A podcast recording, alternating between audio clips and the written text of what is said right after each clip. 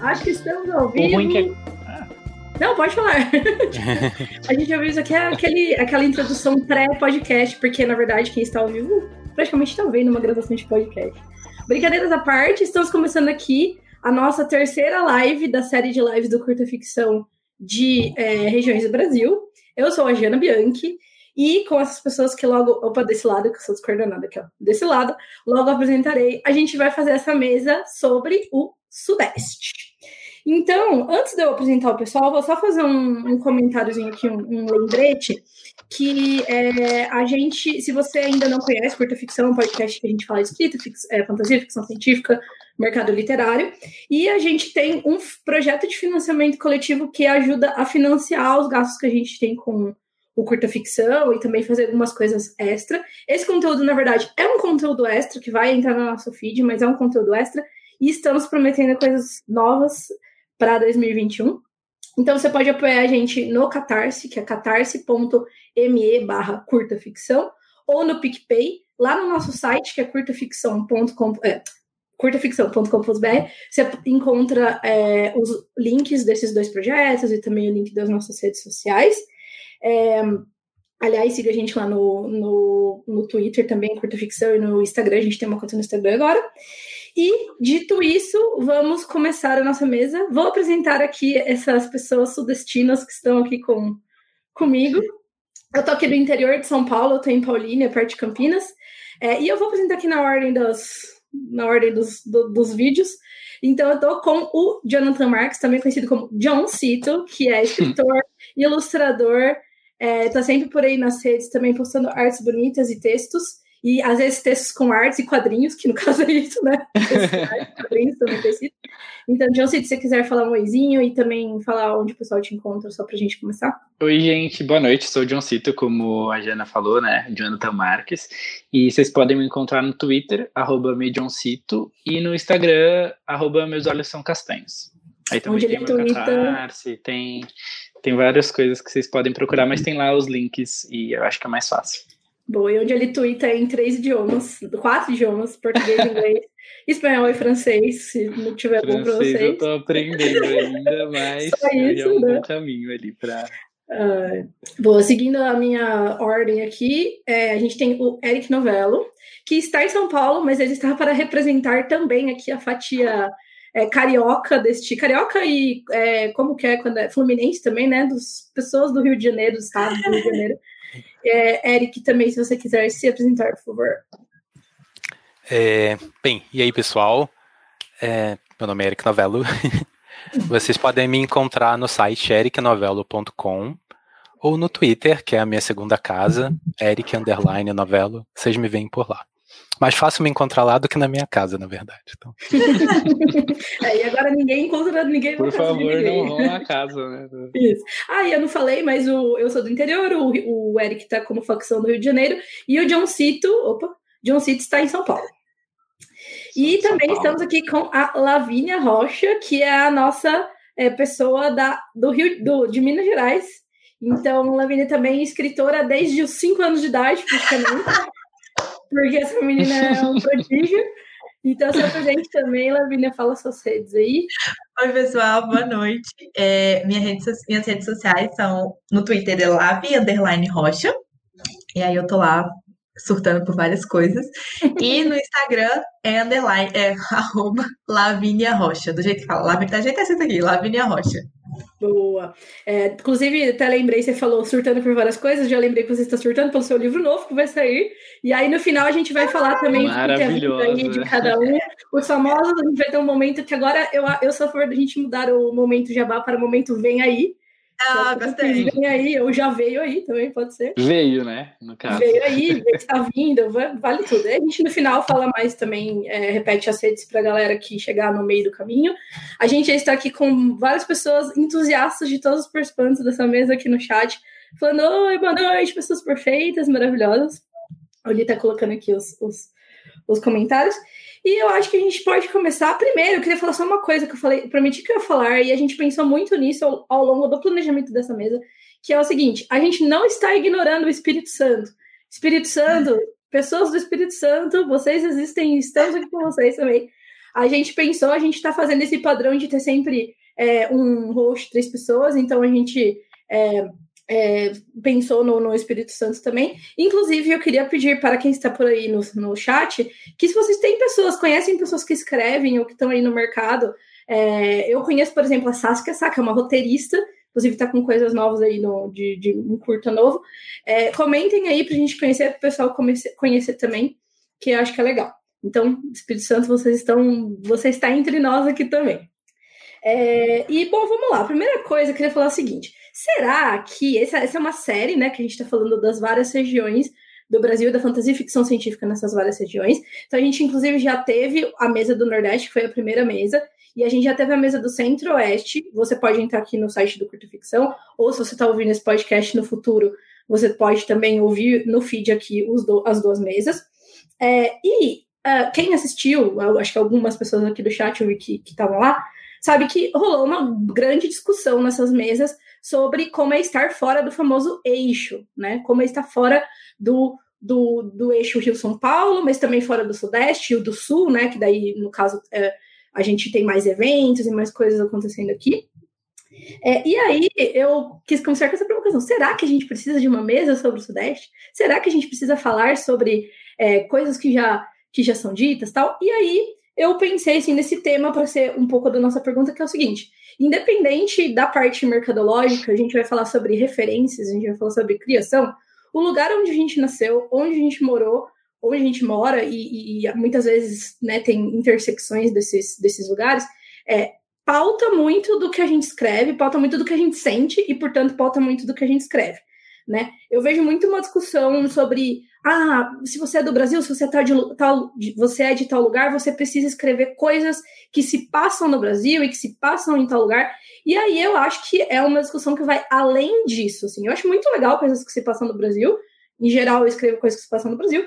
Mas eu acho mais legal ainda quando a gente está falando de temáticas e de é, conflitos, principalmente conflitos, que dizem muito dessa nossa localização. Isso foi discutido nas outras mesas, foi bem legal. Aliás, o pessoal do Centro-Oeste, depois eu vi um, um fio da, da, da Bells, da Bárbara Moraes, não sei se ela está aí no chat, falando sobre que ela entendeu algumas coisas que, que ela, alguns temas que ela gosta de escrever depois da live, que eu achei super legal. Então eu queria falar um pouco disso. Queria começar é, que vocês falassem um pouco dessas temáticas e das características é, dos estados e dos lugares, e às, às vezes a gente até está falando de um cenário, não necessariamente de um estado ou de um lugar, mas assim, ah, eu sou do interior, eu sou da periferia, eu sou de uma cidade rural, eu sou de uma cidade mais urbana e cheia de gente, enfim. E, e eu queria que vocês falassem sobre isso, sobre as influências do lugar onde vocês vivem, de, vocês, de onde vocês são. É, e queria que vocês falassem em geral, mas também dessem exemplos de coisas que vocês já escreveram, já publicaram, ou de coisas que vocês estão é, planejando publicar em breve ou escrever em breve. Aí acho que podemos começar com Lavínia. Podemos. Bom, eu. Estava é, aqui, Vanessa. Então, eu, assim, eu não tô no eixo, né? No eixo principal, uhum. Rio Sul, mas eu tô muito pertinho, então fica muito mais fácil é, quando tem evento. Então, assim, é, não tô, mas tô muito perto, né? Então eu acabo vivendo essas coisas. Mas eu adoro trazer as coisas para Minas. Eu adoro falar da, da, das coisas daqui, porque, como, assim, geralmente quando a gente, quando eu era mais nova, eu lia muito livros estrangeiros, depois eu vim para o Brasil, aí eu vim São Paulo e Rio, São Paulo e Rio, São Paulo e Rio. E eu lembro que quando eu li pela primeira vez livro em BH, eu fiquei assim, ah, como assim? Eu, eu posso conhecer os lugares e tudo mais.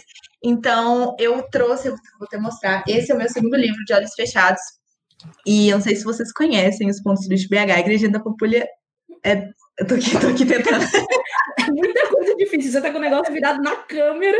é, mas tá, aqui é a Igreja da Pampulha. Eu acho que seja a coisa mais conhecida de BH, o Pirulito da Praça 7 e o Beato Santa Teresa.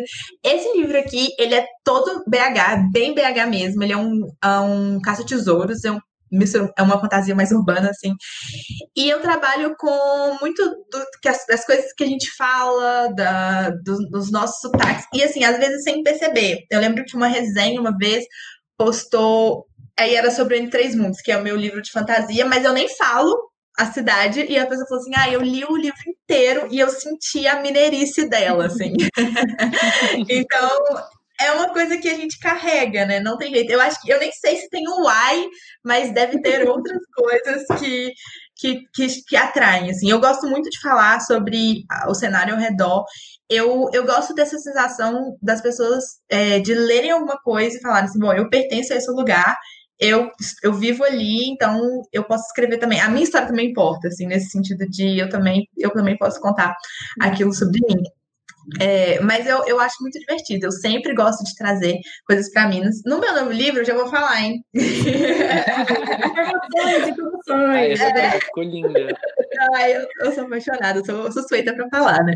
O Mistério da Sala Secreta, ele. Eu não trabalho, eu não falo onde os personagens estão, mas eu acho que não tem jeito, sabe? Eu, eu coloco ali é, uma característica. Eu, por exemplo, Minas gosta muito de, de, de falar é, essas coisas de voz, que se não, é ditado popular. Minas gosta. Minas sempre tem um ditado popular para poder falar, poder jogar assim. A pessoa fez alguma coisa, assim, ah, já vem com um exemplo assim. Então eu jogo muito isso. A nossa coisa com comida, eu colocando. E eu tenho um outro que eu acho que eu fiz o mais direto, assim, eu trabalhei muito com Minas Gerais, foi o meu conto de Formas Reais de Amar, que chama Lorena do Reino de Minas. E aí, nesse conto, não é fantasia, mas nesse uhum. conto, eu trabalho muito com é, os reinos. O Minas Gerais foi dividida. Então, cada, cada estado do Brasil é um reino, Minas Gerais foi dividida, separou numa guerra, e aí tem o reino de Minas e o reino de Gerais.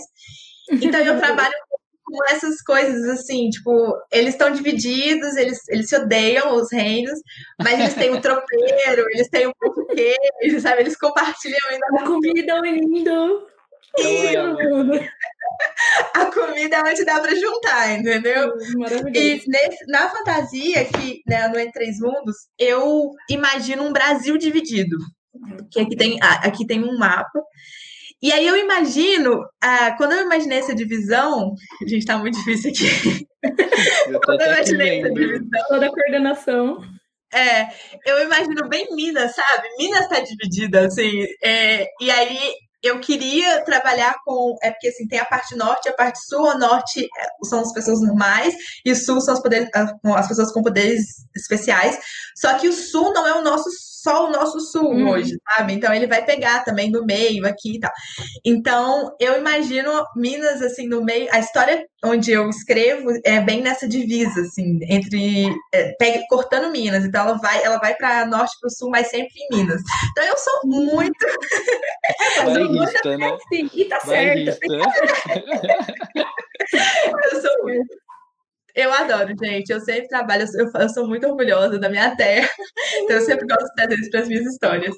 Ah, mas isso é ótimo. Você falou duas coisas que eu queria comentar. Uma, no começo você falou assim, que, eu, que você leu um livro que se passa em, em BH e falou, caramba. E eu falo isso em todos os lugares, e eu vou falar de novo aqui. A primeira vez que eu li alguma coisa que me marcou, pelo menos, que se passava no Brasil de fantasia, foi o livro do Eric, foi o Neon Azul, que se passa no Rio, né, né tipo, nem em São Paulo, mas se passa no Rio. E eu lembro que foi muito isso, tipo, explodiu possibilidades na minha mente. É uma coisa que é muito bizarra, porque assim, é óbvio que você pode escrever hoje, com todo o contexto, óbvio que você pode escrever em qualquer lugar. Fantasia em qualquer lugar, enfim, qualquer gênero em qualquer lugar. Só que quando eu li, eu falei, meu Deus, olha, agora, assim, agora sim, sabe? Tipo, eu me senti muito validada, tipo, a escrever, no caso, depois uhum. até, Lobo Ju, que se passa em São Paulo, enfim. Mas é engraçado isso, né? Como a gente tem muito isso. E outra coisa que você falou que eu achei engraçado é que você falou assim: ah, eu não sei se tem o I, mas dá para perceber o jeito de falar e tudo mais. E eu percebi, a gente tem é, essa coisa meio centralizada. A, a, a, gente não. Eu que tô aqui em São Paulo, apesar de estar no interior e ter esse sotaque que, para pessoas é, de São Paulo capital, né, é um sotaque forte e tudo mais, a gente tem essa tendência de aqui centralizar, normalizar o que é o, o padrão, né, pelo que, que a gente usa. E eu recebi um feedback de uma tradução que era o seguinte: eu tinha traduzido o diálogo para tentar ser mais natural, em vez de falar assim, sente aí, eu traduzi para senta aí, né? Porque aqui é muito mais natural para a gente falar, senta aí, faz isso, e não faça, e não sente. Só que no Nordeste, o mais natural é falar, sente aí, faça tal coisa e tudo mais. E aí a pessoa falou assim, nossa, mas por que, que você tá, tipo, deixa mais natural, entendeu? Por que você tá fazendo... E era o editor do Nordeste. E aí eu falei, ah, meu Deus, sabe? Tipo, olha dois, que doido. Os dois Brasis aí da, da Lavínia. Exato. E, tipo assim, eu lembro de pegar o livro do Lee também, é, o, é, o último livro, e ver assim, ele falar, por exemplo, é, fulano fez isso. E aqui a gente fala assim, o fulano fez isso. Uh -huh, fulano uh -huh. fez isso. E eles falam, fulano fez isso. Então, ou, ou não sei o que, de fulano, é não da fulano e tal. Enfim, e acho que é um jeito, pequenas marquinhas, assim, né? Eu lembrei de uma coisa que no meu livro eu descubro muita coisa quando eu vou escrever. Então, por exemplo, eu tenho uma palavra que eu acho que vocês não vão saber o que significa, que é manoteiro. Vocês sabem? Alguém já ouviu? Não. Não, né? Vocês são muitos eixo, aquelas. Ai, meu Deus. Ai, meu Deus. Mas não, é porque manoteiro é muito mineiro, assim. É, quando uma pessoa. Só que é uma palavra muito forte pra gente, tipo a reda. A reda, acho que vocês. A reda, eu não sei nem, nem substituir, assim. E aí, é, mas Manoteiro foi uma descoberta com o livro. Eu publiquei o livro, tem a, na palavra a personagem xinga, ah, isso é muito manoteira. E aí, depois que outras pessoas, na hora que eu fui descobrir, a galera de São Paulo não sabia o que significava. Manoteira é tipo uma pessoa que dá muito bola fora, sabe? Tipo, uhum. ah, tipo, ai, não, não olha não, agora meu crush tá passando. Aí a pessoa vai e olha, tipo, dá uma manobra, sabe?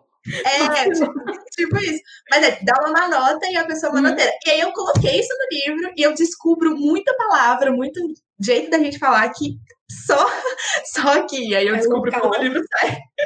Ai, muito bom. É, eu vejo muito no Twitter. A galera falando isso também, não, não as coisas óbvias, assim, tipo, ah, biscoito, bolacha, uma mandioca, macaxeira, sei lá. Eu vejo muito no Twitter a galera falando assim, gente, tal expressão é só daqui?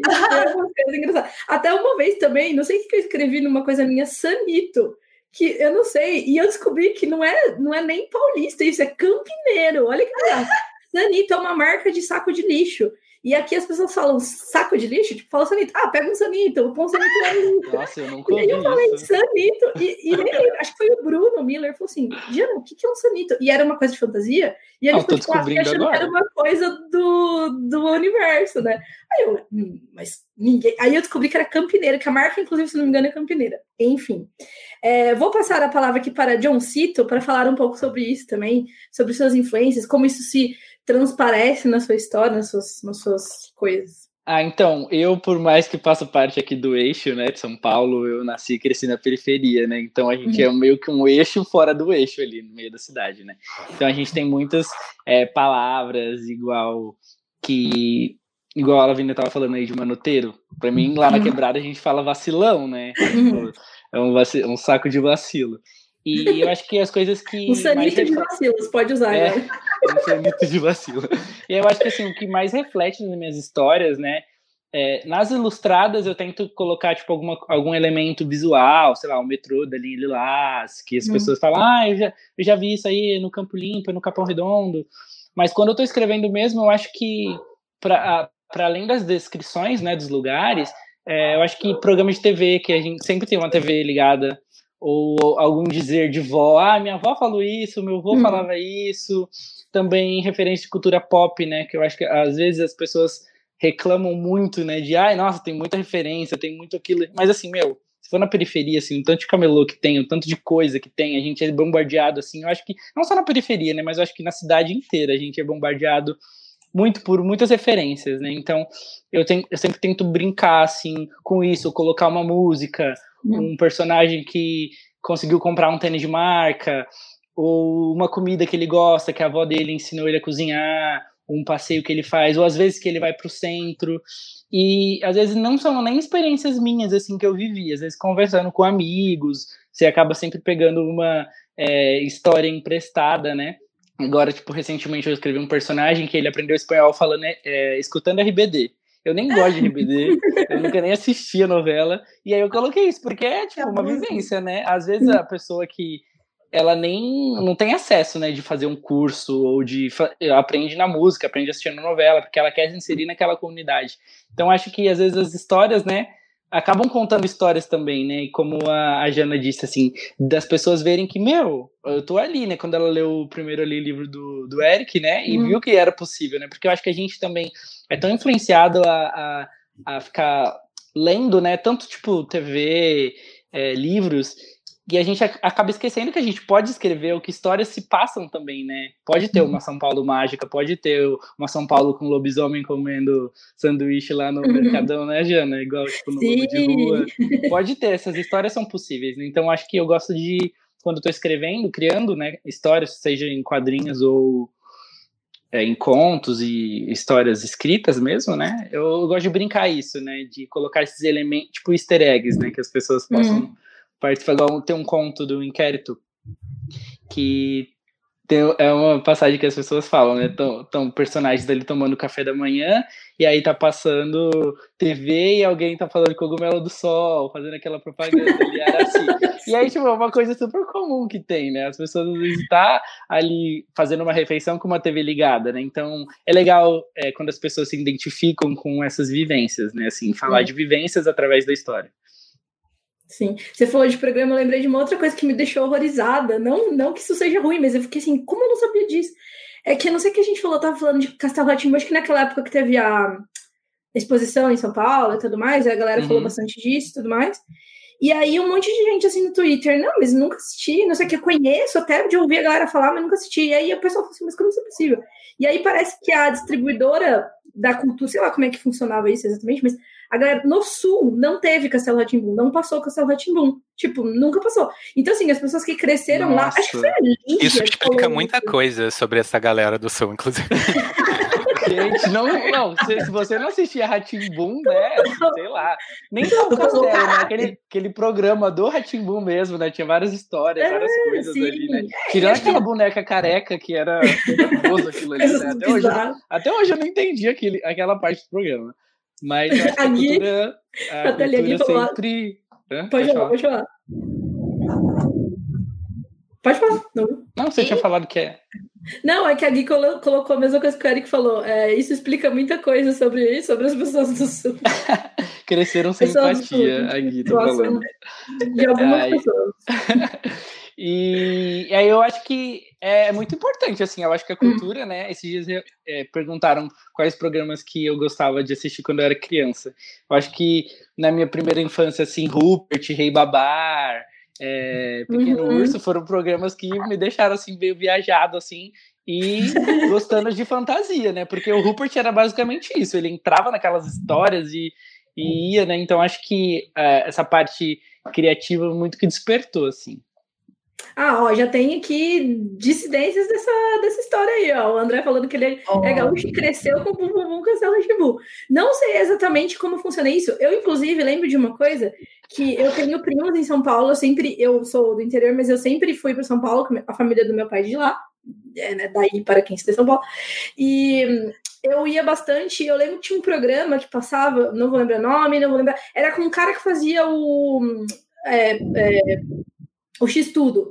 Era um programa que ele era um agente, agente G, acho que chamava.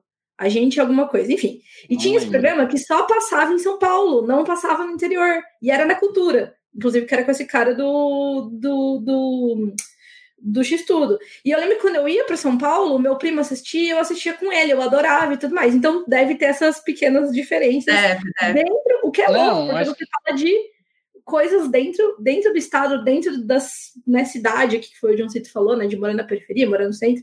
Tem muita essa, essa, essa divisão também, né? Sim, é doido, né? Bom, eu vou agora passar então essa mesma pergunta para o Eric. E aí vamos falar. E você pode falar, Eric, você vai, acho que naturalmente, falar das duas, dessa experiência, né? De tipo, tanto do Rio quanto de São Paulo. Tem coisas em comum, tem coisas que não são. É, e aí Pode falar um pouquinho sobre suas, suas influências e o que isso, como isso transparece na sua escrita. Cara, engraçado. Por causa dessa pergunta, eu fiquei pensando agora e a minha relação com a cidade pauta muito do, do que eu escrevo, né? Uhum. Com o Rio de Janeiro, é, foi toda uma. Eu estava construindo a minha identidade, né? Eu nasci lá, eu só mudei para São Paulo aos 29 anos de idade. Então, eu peguei um Rio de Janeiro que não existe mais, né? Que quando eu visito lá, eu fico, caramba, que cidade é essa? Então, eu peguei um Rio de Janeiro em que a Umbanda era, era muito forte, sabe? A Umbanda era cultura popular, né? A gente, conhecimentos de Umbanda a gente tinha como nosso, sem saber que, que vinha da Umbanda, né? De, de tão natural. É, até a própria questão do Cosme Damião, né? Que eu acho que é uma coisa que é bem. É, que as pessoas acho que nem associam muito. Aqui a gente não tem, pelo menos não, não vejo muito pessoal falar, né? E lá no Rio é super. Sim. Né? Não. Aí lá em São Paulo, lá onde eu morava tinha também Cosme e Damião. E assim, eu morava na zona norte do Rio, né? O Rio é muito dividido entre zona norte e zona sul. Você quase esquece que existem coisas além da zona norte e zona sul. Zona sul é né, novela do, do Manuel Carlos, Leblon, Ipanema, Copacabana. E zona norte são vários bairros assim que, que as pessoas não sabem o nome. Eu cresci num bairro chamado Rio Comprido, que fica porque ele tem literalmente um rio comprido lá e ele ficava logo depois do túnel que liga a Zona Norte à Zona Sul. E era um, um bairro, assim, mais humilde e tal, e toda a minha, minha vivência, né, minha, experiência de como carioca se deu a partir desse bairro, né. Então ainda era uma época, às vezes eu falo isso e as pessoas acham engraçado, mas você via aquelas porquinho, né, aquelas porca prenha imensa andando na rua, assim, e, e eu morava muito mais perto de, de, de, favelas do que das praias, da, né, que você via como turístico e tudo mais. Então, sabe, era essa, essa vivência de rua, assim. E ao mesmo tempo, é, eu, eu me entendia como, como gay desde pequeno. Então, aquilo estava ali entranhado né, na, nas minhas vivências, mas eu me via como um outsider daquilo, né? Aquela coisa assim, experiência fora do corpo, né? Você olha tudo meio de fora, né? Porque você você não tá ali. Mas quando você chega né, nos livros, caramba, tem, tem muito tem muito do Rio de Janeiro lá, né? Neon Azul é, é, é isso que eu acabei de falar. São coisas de, de, de Umbanda que estavam entranhadas na minha cabeça e que foram parar dentro do livro, por exemplo, né? Eu gosto de brincar falando que né, o pessoal reclama assim, ah, quando tá falando do Sudeste é só literatura, quando tá falando de Norte, Norte Nordeste é regionalismo, né? Então, né, o Sudeste, o Rio de Janeiro também tem seu regionalismo, né? A gente tem o tráfico, a gente tem a milícia, a gente tem cidadão de bem caindo na porrada no bar no meio da pandemia, né, jogando um champanhe na cara do outro. Que pandemia, diriam eles. Que pandemia, é. gente, acabou já. E, e assim, que eu ironia, sempre tá, falo. É, não acabou. Não. É, bom, máscaras. É, bom, é bom deixar não. explicado, né? Porque é, melhor. o Cito falou que é. tipo um recorte, né? Não, mas é um bom gancho. E isso é muito uma cultura do Rio. Esse fim de semana agora, teve um luau no Leblon, que reuniu duas mil pessoas, sabe? Uau! No fim de semana da eleição, no meio de uma pandemia, sabe? Assim. Então, sabe, eu olhei e falei, cara, é, é no arpador. Foi no arpador, cenário do, do meu conto, Sabor da Maré. Eu fiquei, cara, se a maré aparece ali, ela só faz assim, né? Vai. Ela vai só embora. dá um aceno ali. É, né? E assim, quando. É um karma, mas não vamos entrar nesse assunto. Eu não vou falar sobre isso. Ó, tenho histórias que eu não posso falar. Aqui, o Brasil sabe votar. Não, Grande questão. Mas vamos, não, eu não, não vamos falar de coisas que é. o Rio de Janeiro traz para nossa política. Deixa eu meditar aqui. Legado. E aí, quando você chega no Neon Azul, cara, é muito assim, um lugar que você atravessa uma porta e ali você tem todos os seus sonhos, todas as fantasias, você é livre para viver aquilo. Às vezes você se dá bem, às vezes você se dá mal. Que nada mais é do que você atravessar a porta de um barzinho gay numa época em que o Rio de Janeiro é totalmente hostil a isso, né? Eu cresci na época da, da AIDS, né? Então vocês imaginam. E aí eu vim para São Paulo e eu começo a escrever o Exorcismo, os Amores e uma Dose de Blues. E São Paulo para mim era tão, tão assim, estranha, tão impenetrável, que eu não conseguia usar a cidade de verdade.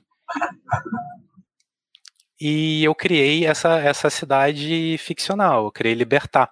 Então, que foi a minha tentativa de decifrar São Paulo. E, cara, eu sabia que tinha cultura, mas eu não entendia, cara. A cidade, assim, eu não tinha é, memória afetiva em São Paulo, né? Isso influencia, influencia muito o que a gente escreve, né? De onde vêm as nossas memórias afetivas. E aí, quando eu chego para escrever o Ninguém Nasce Herói, eu já consigo entender São Paulo. Então eu uso São Paulo e eu entendi São Paulo através dos meus amigos. Então eu entendi, cara, São Paulo, não preciso entender São Paulo. São Paulo são as pessoas, São Paulo é a luta política, São Paulo é a pessoa que te dá uma força quando você tá mal. Então, acho que assim, tem várias maneiras, né, da gente expressar essa relação instintiva com a cidade, né? Acho que é isso. Inclusive, eu queria. Isso não está no roteiro aí, vocês, vocês que lutem para responder, tô brincando. Mas eu acho que a gente falou um pouco de uma coisa legal também, que assim. É, não, isso não é específico do Brasil, isso talvez seja é, aumentado no Brasil, onde a gente tem muitas coisas, tipo, na história do Brasil, muitas coisas rolando e tal. Mas, por exemplo, é, toda, você falou de um, um, rio que não existe mais, e eu sei que você tá pesquisa, pesquisa sobre o passado ainda mais remoto do rio, enfim, e isso interfere muito é, em quem a gente é e, por consequência, em quem a gente escreve também. Então, acho que tem uma coisa legal que, por exemplo, posso estar falando bobagem, John Cito, você me corrija, mas no, numa das últimas páginas de, né, do, de Oséias que, que eu vi, é, eu notei, eu não tinha percebido isso ainda, enfim, que o pai do Oséias, ele é do Nordeste, né? Ele até fala com, com de certo de, com, com de, de certa maneira assim, e acho que a sua mãe é do Nordeste. Isso. Sim, então tem então, um pouco isso também. Eu, não é do Oséias. É, é, do, é do Oséias, mas é o spin-off, né? Que tem lá pros antes do Catarse, por fazer o jabá. É isso. uma história exclusiva lá pro. É um spin-off de Oséias que tem lá no Poente. E aí, né, nesse trecho que a Jana falou, né? O pai dele tá fazendo um café da manhã para para ele e pro Silas, né? Pro Oséias e pro Silas, e ele tá ouvindo um forrozão lá, o rei da uhum. pisadinha. Isso é uma coisa assim muito característica, né? Não sei se alguém é, também que mora em São Paulo, cresceu com uma família nordestina, minha mãe é do Alagoas. E é uma coisa assim que é praticamente cultural, assim, fazer faxina ouvindo uma rocha, ouvindo um, um brega, e aí eu aí foi uma referência que eu coloquei no na história, né, do, de, uhum. do Oséias, né, o pai ele também é, o pai dele é nordestino, e tava lá, fazendo café, a, a refeição, ouvindo o, essa música, né?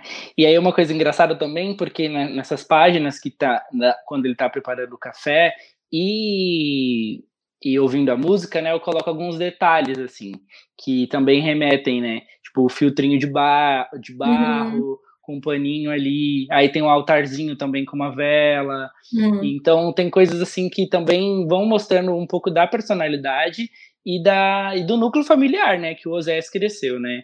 No, na, no arco principal que, que eu posto lá no Twitter, que as pessoas votam, né? É um pouco mais fechado porque tem a votação, então tem que trabalhar ali em cima da expectativa uhum. do público e do que as pessoas também estão me ajudando a criar. No Poente, que é esse spin-off, né? é, eu tô totalmente livre para criar, então tenho uma liberdade criativa maior, posso colocar mais detalhes e, e acrescentar um ritmo mais lento assim na história, tanto que já tá chegando nas, na trigésima página, eu acho, e tá assim, passou um dia, uma noite e tá, tá na manhã do café da manhã. Tá então tá tudo numa paz ali, tá? Tipo, é bem legal. Interessante. É legal e enquanto o Eric falava também de infância, eu lembrei que eu moro agora em Paulínia, né, que é uma cidade pequena e tudo, mas eu sou de Campinas, que é uma cidade grande, bem grande, é uma cidade, né, uma das maiores cidades do, do estado. Só que eu morava num bairro muito pequenininho e muito um bairro de, de cidade super pequena, assim. Então, assim, eu era criança, eu ficava sentada na rua com meu avô. E o meu avô, tipo, ficava no bar do Baratão, que era o bar lá que todos os velhinhos se encontravam. É, e aí, tipo, tem, assim, até eu, acho que eu lembro de, de falar assim, ah, não, é, é perigoso ficar fora de casa, já era, tipo, sei lá, pré-adolescente, adolescente, assim. Então, também tem isso, assim, que eu tenho. É, eu acho que eu, é, quando eu ouço a galera falar de Minas, assim, tem algumas coisas que fazem me lembrar bastante da minha, da minha infância também, apesar de Campinas não ser perto da, de Minas, né? É, então é engraçado. E até, né, como eu, eu ia muito para São Paulo, eu tinha muito esse deslumbre também de, tipo, uma pessoa do interior chegando em São Paulo. Assim, eu lembro que a primeira vez que eu andei de metrô foi tipo, meu Deus, que coisa maravilhosa. E foi, detalhe, foi com a escola que eu andei de metrô pela primeira vez. A gente foi fazer uma excursão para São Paulo para conhecer o Museu do Ipiranga, na época que ele estava aberto, obviamente. É, e aí, uma das partes do. A gente foi, conheceu o museu, beleza. Aí a gente, nem lembro, a gente foi para mais um lugar E aí a gente, tipo, era uma parte do roteiro. Vamos andar de metrô. Aí, tipo, foi aquela galera, tipo, umas, sei lá, acho que ele tinha uns 10 anos, assim, uns 8 anos. É, isso é muito doido. Aí foi a galera andar de metrô. Porque quando o metrô chegou lá no Capão, né, ali em Lilás, que agora hoje liga o Capão até ali a Chácara Clabim, na região mais central ali da Paulista, é, o primeiro trecho era só do Capão Redondo até Santa Amaro, né? Então, pra gente que morava na periferia, ir pra Santa Amaro já era um rolê, assim, nossa. Minha avó mesmo falava assim: vou, vou pra cidade, né? Vou pro Lago 13, tinha os camelôs lá, fazer compra e tal. E quando o metrô chegou, né, que foi a construção, que eles inauguraram, nossa, era tipo um passeio, assim, nossa, vamos andar de metrô, assim, e de pra Santa Maria de né? metrô, era um acontecimento, assim, igual você foi falando da, da sua vivência, né, de vir para São Paulo, então pra gente que, é, que, que mora na periferia de São Paulo, né, já era um acontecimento enorme pra gente ter um metrô uhum. no nosso bairro, né, é muito legal isso, assim, você falando me veio essa lembrança de. Não, e é engraçado que eu tenho umas memórias que eram umas coisas assim, que São Paulo era muito diferente porque tinha tal coisa, e umas coisas assim, por exemplo, é, quando minha mãe ia comprar material escolar, tipo, que era super caro tal, que era um negócio, né, que é tipo bizarro, tinha uma calunga em São Paulo. E aqui em Campinas não tinha, agora tem, mas assim, demorou pra caramba pra ver. E aí a minha mãe ia para São Paulo, a gente tinha os meus tios lá, né, meus primos que a gente sempre ia muito e ficava, geralmente a gente ficava o fim de semana, tipo, ia dormia na casa dos meus tios. A gente ia para São Paulo, aí a gente fazia vários rolês paulistanos, assim, que era tipo, aproveitar para comer em lugar que não tem Campinas, fazendo o que não tem Campinas. E aí a minha mãe ia com a minha tia pra Calunga, comprava as coisas de caixão, assim, tipo, ah, caixa de lápis, caixa de caneta. E aí dividia, tipo, para mim, para minha irmã, para os meus primos. Então vale a pena, né? Porque era para várias crianças. E eu lembro muito que assim, não, temos que ir porque lá tem a Calunga, lá tem a 25 de março. Tipo, até hoje minha mãe vai bastante para São Paulo, né, pré-pandemia, para comprar coisas para o trabalho dela. Mas isso é muito engraçado, né? Tipo, um super acontecimento, assim. É... Eu tô achando engraçado que a minha experiência, ela tá muito no meio, assim. Porque eu sou da capital, uhum. mas eu sou de BH. BH, uhum. eu acho que é tipo Campinas, uhum. assim, sabe? Então, eu tenho. Vocês falam de metrô. Quando eu fui metrô de São Paulo, eu fiquei. nosso metrô, as pessoas ficam zoando nosso metrô é um trem. Mas mineiro chama tudo de trem. Menos o nosso metrô. Nosso metrô é metrô, mas não é metrô. Eu tô dando um nome específico pra isso, pra vocês chamarem de trem, né? Adorei. Já pensou chamar o metrô de trem? Exatamente. Se bem que não deixa de ser um trem, né, é, né? Também. E aí, o não, ainda mais de BH. O de BH é um trem, não é subterrâneo. Não é, entendeu? É um trem mesmo, só que a gente se recusa. Então, as, as minhas experiências, elas vão muito assim. Ela é meio de cidade de interior, mas se comparado a São Paulo, mas em relação a, aos 853 municípios de, de Minas, aí é uhum. cidade grande, então... É engraçado isso, porque na verdade é, um, é, tudo isso é uma coisa fluida, né? Tipo, não é nada de, tipo sei lá, a gente fala de São Paulo. São Paulo não tem uma São Paulo, tem 300 bilhões de São Paulo. Você vai falar de uma galera que cresceu num bairro, numa, sei lá, numa colônia de alguma imigração, você vai falar de um tipo de... Eu lembro de um amigo meu é, que os avós dele eram japoneses, ele é de São Paulo, e ele era escoteiro. E aí ele falou que quando ele começou a ele... é verdade, o John Cito também, eu também, no caso, estamos com 50% de escoteiros aqui. É, e quando ele, ele ia, ele foi criado pelos avós, né, tipo, e aí, obviamente, ele sabia falar português, eu não sei, eu não tenho certeza se ele aprendeu a falar japonês, mas enfim, algumas coisas ele falava em japonês. E aí ele falou que ele só foi descobrir, ele era grande, tipo assim, 14 anos. Ele só foi descobrir o nome de alguns vegetais específicos quando ele foi para o escoteiro e ele falou assim: ah, tipo, tal vegetal, que assim, não muito comum. É tal coisa, daí ele, sei lá, tipo, falou, a pessoa falou em português pra ele, ele, mas o que, é isso? Tipo, acho que eu não isso. Da pessoa, não, claro que você comeu. E aí era, tipo, sei lá, alguma coisa que ele sabia o nome em japonês. Uhum. Então tem tudo, todas as Legal. coisas.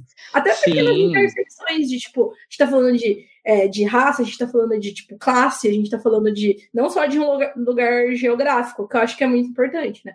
Claro que isso vai amarrando uma coisa na outra, e aí a gente vai falando de generalizações aqui e ali, mas eu acho isso interessante também, né? Isso também com certeza reflete é, no, no, que a gente escreve. Eu só quero fazer uma coisa aqui que eu vi, já perdi aqui o comentário. O Castilho quis me, me questionar aqui, falou que eu vi. no metrô mas não foi, eu não fui para o metrô, pro museu de metrô. Eu fui de ônibus da escola, e daí depois a gente foi andar de metrô, e que foi o melhor ainda, porque a gente andou de um lugar aleatório para um outro lugar aleatório. Não foi tipo, ah, a gente vai da rodoviária para o museu. Não foi isso. Foi só para andar tipo, de metrô mesmo, né? E eu acho que com certeza eles pegaram uma, uma linha no horário que tava vazio, porque era uma galera, tipo, um monte de criança. Uma... A Jana, ela já inventou que não tinha Castelo Ratimbom no sul. A, fake, fake news. A fake news, né? Tá? Maquininha de fake news. É. Aliás, deixa eu só fazer um comentário aqui que eu quase que esqueço. Antes de eu entrar na segunda parte da discussão, eu queria lembrar para quem está no chat que daqui a pouco a gente vai começar a responder perguntas, ou, enfim, comentários sobre essa temática e tal. Então, tanto pessoas que estejam aí é, comentando que são do, do Sudeste, tem alguma pergunta interessante, ou pessoas de fora que querem fazer outras perguntas, é, mandem perguntas aí para a gente porque daí a gente vai respondendo e vai criando outros pequenos pequenas discussões. É, eu acho que a gente vai acabar inevitavelmente voltando para isso de referências e tal, e do que, enfim, a gente escreve. Mas, é, como pensando nas duas mesas que já tinham acontecido, que já aconteceram, né? Eu pensei numa outra parte da discussão que é falar um pouquinho disso que eu disse sobre os eventos, sobre como a gente está num, num, num, eixo aqui. Apesar da gente ter a Lavínia, que está fora do eixo Rio-São Paulo, né? É, a gente, eu acho que tem o que a própria Lavínia falou que tem certas facilidades de você estar geograficamente mais perto para chegar em eventos e tudo mais. É, e aí a gente está neste ano ingrato em que a gente teve pandemia e todas as pessoas tiveram que é, viver de um jeito diferente, e isso incluiu, obviamente, os eventos. É, e aí não existe de jeito nenhuma parte boa da pandemia, mas a gente aprendeu a usar mais o meio virtual para falar de. É, para reunir as pessoas, assim, isso foi uma coisa legal e que eu espero, inclusive, acho até que a gente acho que já falou isso em outros eventos, mas espero que isso continue de certa forma sendo uma constante, porque eu acho que a gente enriquece muito é, a, a, discussão e até em, em questão de frequência, a gente pode fazer muito mais coisas do que, sei lá, esperar a Lavínia vir para São Paulo para fazer um evento com ela. Não precisa, a gente sim. pode. Fazer... Eu acho que até de questão de acesso também, né? Sim. Porque é mais sim, fácil, sim. sei lá, você ter internet em casa do que você comprar uma passagem, comprar o uhum. ingresso e com, comprar uma estadia no hotel para ir assistir o evento, né? É muito sim, mais fácil, sei lá, pagar a sua internet mensal, conseguir acessar o seu celular e participar do evento, né? Sim. Uhum. É que, que, é um retorno que rolou muito forte, por exemplo, na Flip Pop, que teve a Flip Pop é, esse ano foi virtual e teve uma galera que ficou feliz nesse sentido, porque, pô, não ia poder participar, ou mesmo quem ia poder participar, quem vinha para São Paulo, enfim, é, teve toda essa questão de, tipo assim, pô, agora eu posso, né, eu vou economizar esse dinheiro para, sei lá, uma outra, um outro livro. Por favor, né? Faz parte. É, até a Fer tá falando aqui no chat que foi a primeira flip-flop dela né? Fer que está lá no Recife, tipo, foi a primeira flip-flop.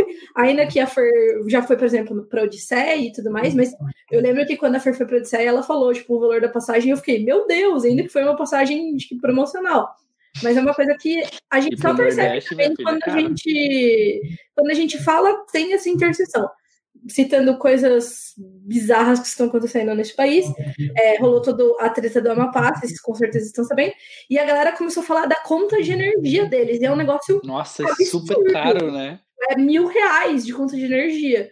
E ficou todo mundo assim, como que nunca a gente nunca soube, entendeu? Então, tipo, não, até mesmo as notícias de que estava acontecendo na Amapá, né? Eu Sim. fui saber, já estava assim, quase entrando no terceiro dia. Pelo é, Twitter. Pelo Twitter. Porque assim, é. se não fosse, tipo, fosse acompanhar algum grande veículo de comunicação, né? Que até hoje não estão falando como Falaram assim, né? ah, tá, tá tendo, um, teve um incêndio lá. E... Aí, enfim, né? É, enfim. É a realidade é... paralela que a gente está vivendo no país esses, esses últimos anos, né? Exatamente. Mas eu acho que esse é o gancho para essa discussão, assim, que a gente. Oh, meu Deus. A gente está falando de, de é, coisas que a gente não vê acontecendo em outras regiões, em outros estados, em outras áreas, e aí até em outras, em algumas determinadas áreas da cidade. É, mas agora a gente tem essa oportunidade, tá rolando esses eventos. E eu queria puxar, eu sei que é um assunto meio paralelo, mas eu acho que é interessante que eu espero, sinceramente, que essa tendência continue, que a gente tenha outros eventos como eu disse, virtuais ou parcialmente virtuais, e que com isso as pessoas que começam, começaram a escrever agora comecem a ter acesso, tanto quanto, né, como pessoas que estão participando, estão assistindo, tanto como é, pessoas que vão poder participar e ser, sei lá, panelista de alguma coisa e tudo mais. É, e aí eu queria que a gente falasse um pouco sobre é, essas dicas de coisas que a gente pode é, fazer virtual para a gente aproveitar ao máximo desses eventos e principalmente dessa oportunidade de como uma pessoa que está começando a escrever ou que já escreve há um tempo, mas que está querendo entrar no mercado, aproveitar essas, esses espaços assim. John Cito, você quer começar? Acho que é até legal, é... porque você tem uma experiência que eu acho que é meio diferente da de nós três, que é de estar em evento de quadrinho também, né? De, de ilustração e tal, que é uma outra, um outro bicho. Uhum. Eu acho que assim, igual bater mesmo na tecla assim, da periferia, né? Geralmente quando uhum. tem esses eventos em São Paulo, sempre são em centros, né? Que é uhum. é centros de eventos que são longe, né, da periferia e tem que pegar um transporte, se deslocar, ficar em fila e aí ficar na aglomeração, aí tem que levar lanche, aí tem que fazer. Tanto que assim, eu acho que o meu primeiro evento literário que eu participei foi a Flip Hop. Eu nunca fui nenhuma Bienal, nunca fui em. O, o escritor vai ser cancelado agora, né? Mas eu nunca fui assim por questão de tipo desgaste mesmo, né? Uhum. A Flip Hop eu fui, e foi muito bacana, que também tive a oportunidade de participar numa mesa super bacana do lado de, do Eric, do Castilho, e foi super legal, assim, minha primeira experiência já tá ali também participando de uma mesa, né? Dos de quadrinhos, eu já tinha ido em alguns outros eventos, mas eu acho bem legal também a iniciativa da Perifacon de levar um evento desse para a periferia também, facilita muito o acesso, né? E o das pessoas que não têm, às vezes, sei lá, um dinheiro para ir de bilhete único e acessar, ou de comprar um ingresso para entrar, né? E, e, se manter o dia inteiro fora de casa, né? Uhum. Porque você ir para um evento, né? Você tem também o custo da sua alimentação, do seu transporte, do, do, desgaste que você vai lá. Às vezes a pessoa não tem dinheiro para comprar uma água, né? Uhum. Então, e geralmente nesses eventos é uma coisa muito cara, né? Então acho que é, nesse quesito o, o evento online é uma alternativa ótima, assim. Uhum. Não só para quem é periférico, mas assim, no caso da Fê, que mora lá em Recife, você vir pro eixo, assim, São Paulo, Rio, é uma coisa muito cara, né? Eu tenho familiares que moram no, no Nordeste, né? Para você visitar, gente, é muito caro, assim, a passagem de avião. E às vezes você não quer pagar um pouco mais barato, que nem é tão mais barato assim, de ficar dias dentro de um ônibus ah, para ir para lá. E aí, que já é um desgaste maior é um do que o desgaste bem maior do sim. Então acho que assim, os eventos digitais, né, que tá, por mais que a gente está passando por toda essa dificuldade, né, mundial que é o Covid, a pandemia, é, é uma solução que eu acho que pode perdurar, né, e ser uma alternativa, mesmo que tenha o um evento físico quando a gente já tiver uma vacina e poder estar em aglomerações, eu acho que é uma alternativa também ter essa versão digital do evento, né? Uhum. Ter essa transmissão. Porque mesmo que a pessoa não possa se deslocar, ela pode, sei lá, gastar 10, que seja gastar 10 reais para ter a transmissão, né? É, ao vivo, sei lá, de todos os painéis. Já é uma alternativa para essa pessoa. Não, sei lá, não só se ela for da, da periferia, né? Só se for é, a, a questão de facilitar o acesso uhum. mesmo da pessoa, né? Uhum. Acho que é essa até... era a pergunta ou tinha outra? Não, tá ótimo. Vamos Porque nessa eu sempre me Não, tá perfeito. Inclusive, queria falar aqui que estamos com Diana Passi no chat. Ela chegou lá no começo, ela falou que eu cheguei antes para guardar o lugar. E a Diana, além de ser uma das organizadoras da Flip Hop, ela também está ajudando na programação, criando a programação ah, da, da Bienal de São Paulo esse ano, né? Que vai ser a primeira Bienal é, virtual. E, e, o pessoal, sim, eu vi bastante pessoal no Twitter falando que vai ser a primeira Bienal da, da qual elas vão participar, e a gente vai ter muito desse intercâmbio, né? Porque assim, é. Bienal São Paulo e Bienal do Rio, tá, são as, mai são as maiores, não sei nem dizer em termos, acho que em termos numéricos, assim, mas de qualquer forma estaria nesse eixo que a gente está falando, que a gente já está vendo aqui nessa discussão que esse eixo é bem imaginário, né? Porque a gente está falando de várias, vários problemas que existem de, trans, de, de, de, de andar acesso, dentro né? desse, desse eixo, assim. É, e aí a gente vai poder ter muito esse intercâmbio de, tipo, a pessoa simplesmente é de outro estado, ela jamais viria para o Bienal de São Paulo por conta de todo o desgaste, e ela vai poder participar de uma programação. Do conforto que, do celular. Do conforto do celular e de uma programação que, assim, ela não é uma programação específica, né? Tipo, não é uma coisa assim, ah, essa programação é para pessoas de São Paulo, né? Tipo, não faz. É, Bienal é desgastante, né? A gente só vai porque a gente é obrigado, vamos combinar. eu nunca fui, eu acho que a da Diana vai ser a primeira que eu Não, a Bienal completamente. A do Rio é inferno, Tigão. Não, foi o pior de toda a é muito ruim, né? Foi o, o perrengue que eu E olha que eu já passei uns perrengue treta. Eu fui e eu. Só pra vocês terem noção, eu fiquei hospedada na Barra, que é lá longe, do outro lado da cidade. E aí era a Bienal lá longe, e aí choveu, e aí, tipo, não tinha Uber. E foi uma bizarro, mas é, mas é muito isso. E acho que assim, eu senti muito na pele isso, sabe? De tipo, de, eu estava na cidade, no Rio. Beleza, eu pensei assim, ah, vamos hospedar no Rio, de boas. Tipo, eu também pensava isso. Tô aqui Vou andando já. pra Bienal, né? Vou andando pra Bienal. Tô em São Paulo já, já tá bom, tipo assim, já cheguei. Tipo, tinha essa experiência de São Paulo, assim, de São Paulo, ah, vamos tá perto do lugar onde, pra onde você vai. Mas como em São Paulo eu transitava muito de metrô e tal, e sei lá, enfim, em geral dava pra, pra eu transitar direito, eu, nossa, caí do cavalo. Eu falei assim: ah, vou ficar perto do, do aeroporto. E aí, sim, de fato, estava perto do aeroporto, mas a, sei lá, cinco horas. Hora do... Gente, Meu mas Deus. sei lá. Tem que escolher, né? Os dois lugares. É Eventos é híbridos aí, ou só se for online, já é bom. Uhum. Porque facilita muito esse, essas, esses vacilos aí que às vezes não é nem da organização, né? Porque. Não, vacilão. É. Tem uma outra questão que eu, pensando no meu trabalho, eu trabalho muito dando palestra em escola, né? E presencial, abraçar os alunos e tal. E aí agora a gente, eu tô trabalhando, assim, no início a gente meio que tava se entendendo, agora as escolas começaram a demandar lives. Então eu tô entrando nas lives e tal. E aí, por enquanto, eu ainda tô indo nas escolas que, que me conhecem já. Então, de BH, escolas que eu iria se não tivesse pandemia. Mas eu fico pensando nisso num, num nível maior. Assim, eu já tive escolas no Ceará que adotaram meu livro, em Brasília e tal. E, e aí não tem como eu ir lá, sabe? Uhum. Não tem como, às vezes, escolas públicas não tem como pagar e tal.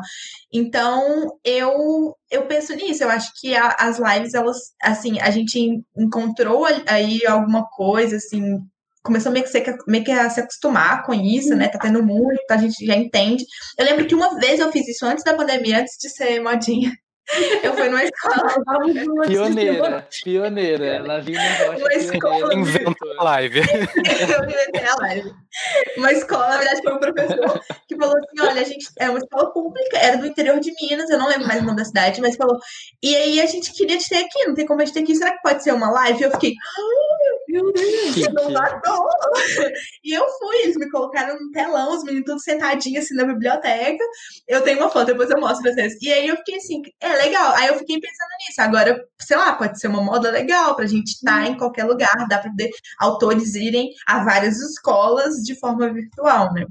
Total. E assim, é, uma, é o tipo de coisa que você não iria para essa escola, e essa escola provavelmente, qual a possibilidade dela ter uma pessoa que escreve perto dela para fazer isso, porque uhum. né, o universo também, assim, sei lá, acho que só em casos muito excepcionais que alguma pessoa estivesse perto de alguns locais, poderia ter esse, esse acesso, né? Realmente. Uhum. Inclusive, eu acho que é uma coisa interessante que eu estava pensando outro dia sobre isso de live e tal, é que olha só como é louco, né? A tecnologia já estava aí, né? Tipo, a, a tecnologia já existe, é, com um acesso relativamente amplo, né, por assim dizer. Então, você tem internet, você consegue usar um Zoom, um StreamYard, um YouTube, enfim. E a gente não tinha se mexido é, para tornar isso uma coisa comum antes da, da, de uma pandemia, né? Tipo, tornar isso uhum. viável. Assim. Viável não, né? Já era viável, tornar isso cogitável. O que uhum. eu acho que diz muito sobre é, a, a, a preocupação que as. Eu vou falar assim, mais de quem tem controle da situação, né? Então, tipo, grandes empresas e, tipo, grandes organizações, qual que era a real preocupação com amplificar o acesso a determinadas programações, sabe? Porque assim, eu tá falando de um eventozinho que a gente fazia, por exemplo, na Viriato Correia, que é a biblioteca lá do, de São Paulo, que era um eventozinho pequenininho que a gente fazia que ia, sei lá, 55 pessoas, não sei. A gente tá falando disso, né? A gente tá falando de, por exemplo, uma Bienal, de, por exemplo, uma CCXP, entendeu? Então é muito uhum.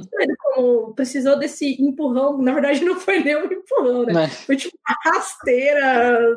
Não, foi uma voadora de dois pés. Né? Uma voadora de dois pés, que a galera, tipo, falar, hum, realmente, tem isso certo. É. Eu acho é... que as é. nossas discussões, sempre quando a gente tentava fazer alguma coisa diferente, eram sempre no, no sentido de tentar levar para esses lugares presencialmente. Uhum. E a gente viu que não, nem sempre é viável, né? Então... E teve até a CCXP Nordeste, que eu lembro que eles fizeram lá. Tipo, ah. lembra? É, é... Sim. Essa é a ideia, né? Vamos levar presencialmente. Não, o Mas que é super legal. Vai... Eu acho que é uma observação que eu acho que é importante, porque assim, também não pode virar uma desculpa pra só continuar fazendo evento aqui, aí, ah, vou fazer um evento virtual aqui, rapidinho que, sabe? Porque não é a mesma coisa. É, a gente tem, aproveita, é ótimo, maravilhoso, mas não é a mesma coisa. Então, assim, também acho que a gente tem que tomar muito cuidado é, para normalizar isso num sentido de, tipo, se ajeitar e se acomodar, entendeu? Então, beleza, vamos continuar fazendo os eventos, grandes eventos, que eles vão rolar, eles vão continuar rolando quando pudermos nos aglomerar novamente. É, e vamos fazer com que tenha uma programação virtual para que outras pessoas possam aproveitar, mas vamos também pedir, né, que é o que a gente pode fazer como também pessoas que não estão no poder, enfim, pedir que isso exista, sabe? Até porque, assim, de novo, uma coisa que eu acho que é interessante é que ficou claro, isso já era claro, mas é que as pessoas às vezes não querem enxergar. Ficou escancarado, né? Ficou escancarado, impossível de ignorar, que existe um público, que existe uma procura que você não vai fazer lá uma lá, um evento em algum lugar e não vai chegar ninguém, sabe? Uhum. Porque, beleza, por mais que vocês também tenham que fazer um recorte de algumas pessoas que já moram naquela cidade não vão é, fisicamente por N razões, aquele público existe. Então, eu acho que isso é bem interessante também de, de, de pontuar, né? Só pra gente também não ficar. Ah, agora só fazer. também entra num outro debate que às vezes é, essas empresas, essas grandes organizações que fazem esses eventos, às vezes elas nem se preocupam com o acesso das pessoas que. Não, elas Tipo assim, elas, elas não se preocupam com o acesso. Tipo, assim, sei lá, eu que morava no Capão Redondo, ela não se preocupava. Tipo, ah, a pessoa que mora no Capão Redondo vai levar uhum. cinco horas para chegar aqui. Sim. E não, não existe essa preocupação, né? Então, uhum. eu acho que também descentralizar esses eventos quando puder voltar, né, a ter eventos presenciais, é uma alternativa bacana para essas pessoas também terem acesso. Uhum. Foi legal quando teve a Perifacom lá no Capão, que muitas pessoas que moravam no centro falavam: "Nossa, eu demorei não sei quantas horas para ah. chegar aqui, peguei não sei quantos metrô, ônibus". Eu falei: "Nossa, bem-vindo vida, né? Bem-vindo a São Paulo". Tipo, gente, porque é assim também, né? Ver, tipo, o que, que a gente passa na pele, né? De para chegar num evento. Igual teve o show do Emicida, que agora vai sair na Netflix. Primeira vez que eu fui no Teatro Municipal foi pra ir no show do Emicida, assim. Então acho que existe também essa preocupação de da, da periferia e da cidade ocupar esses lugares como um todo, né? Sim, uhum. tô um militante aqui, né? Sim, não, mas tá, tá super certo. Pode não, e é, e, é, e é válido porque tipo, a preocupação, entre aspas, é justamente o contrário, né? As cidades, ela, as próprias cidades, elas são segmentadas, né? Tipo, uhum. todo mundo é, mora ali no Rio de Janeiro, mas amigo, não, peraí, você sabe, é da, da Zona Norte, da periferia, e você acha que você vai na praia? Não. A polícia vai lá, interdita o ônibus e manda todo mundo voltar. Isso acontece, né? Sim. Então a gente vê isso em vários âmbitos, e quando a gente pensa no, no cultural, acontece isso também, né? É, é, é uma segmentação. É, cara, é proposital. É proposital. Sim, a gente pode até, é de propósito. A gente pode replicar sem, sem perceber, mas ela começa com uma intenção de botar cada um no seu quadrado para para não, não, não, não, abalar certas hierarquias, certas estruturas sobre as quais a nossa sociedade foi construída, né? Uhum. E a gente não. O, o que está acontecendo por causa da pandemia, né, esses debates ao vivo, a gente. Assim, é aquela, assim, aquela coisa, todo mundo tem internet, todo mundo tem celular, mas a gente sabe que é assim, mas é mais ou menos assim. Uhum. Mas assim, consideravelmente a gente está aumentando o alcance, isso é, isso é fato. E mais para frente, talvez a gente consiga entender o impacto disso tudo, né? Porque imagina uma pessoa que mora não sei aonde e de repente está aqui vendo a Lavínia, está vendo aqui uhum. o John, sabe? Não teria outra oportunidade. Qual é o impacto disso, né? Em, em termos pessoais para essa pessoa, né? Ela vai estar tá se enxergando aqui, ela vai falando, caramba, eu posso fazer isso também. ou nem pelo livro, às vezes, né, as pessoas se identificam com a gente por outro motivo, assim, a gente uhum. consegue, né, estimular, influenciar a vida, né, positivamente a vida dessas pessoas de outras maneiras. Então, talvez mais adiante a gente consiga entender o, a parte positiva desse, dessa movimentação virtual Sim. que rolou em, em 2020. Os desdobramentos. Eu quero fazer um comentário que tá rolando no chat que eu acho que é muito legal, que é que a Diana, como eu já comentei, que fez a Flip Hop, né? Uma das organizadoras da Flip Hop, e responsável pela programação da Bienal, que vai ser esse de São Paulo. É, virtual, ela está comentando que isso, ao mesmo tempo que a gente está falando que ah, realmente é acessível para a galera, ele é uma tecnologia, uma coisa cara você transmitir virtual. Ela até comentou aqui, é só lembrar das vezes que a gente teve dificuldade de mandar um SMS dentro da Bienal, dentro da CCXP por falta de sinal, né?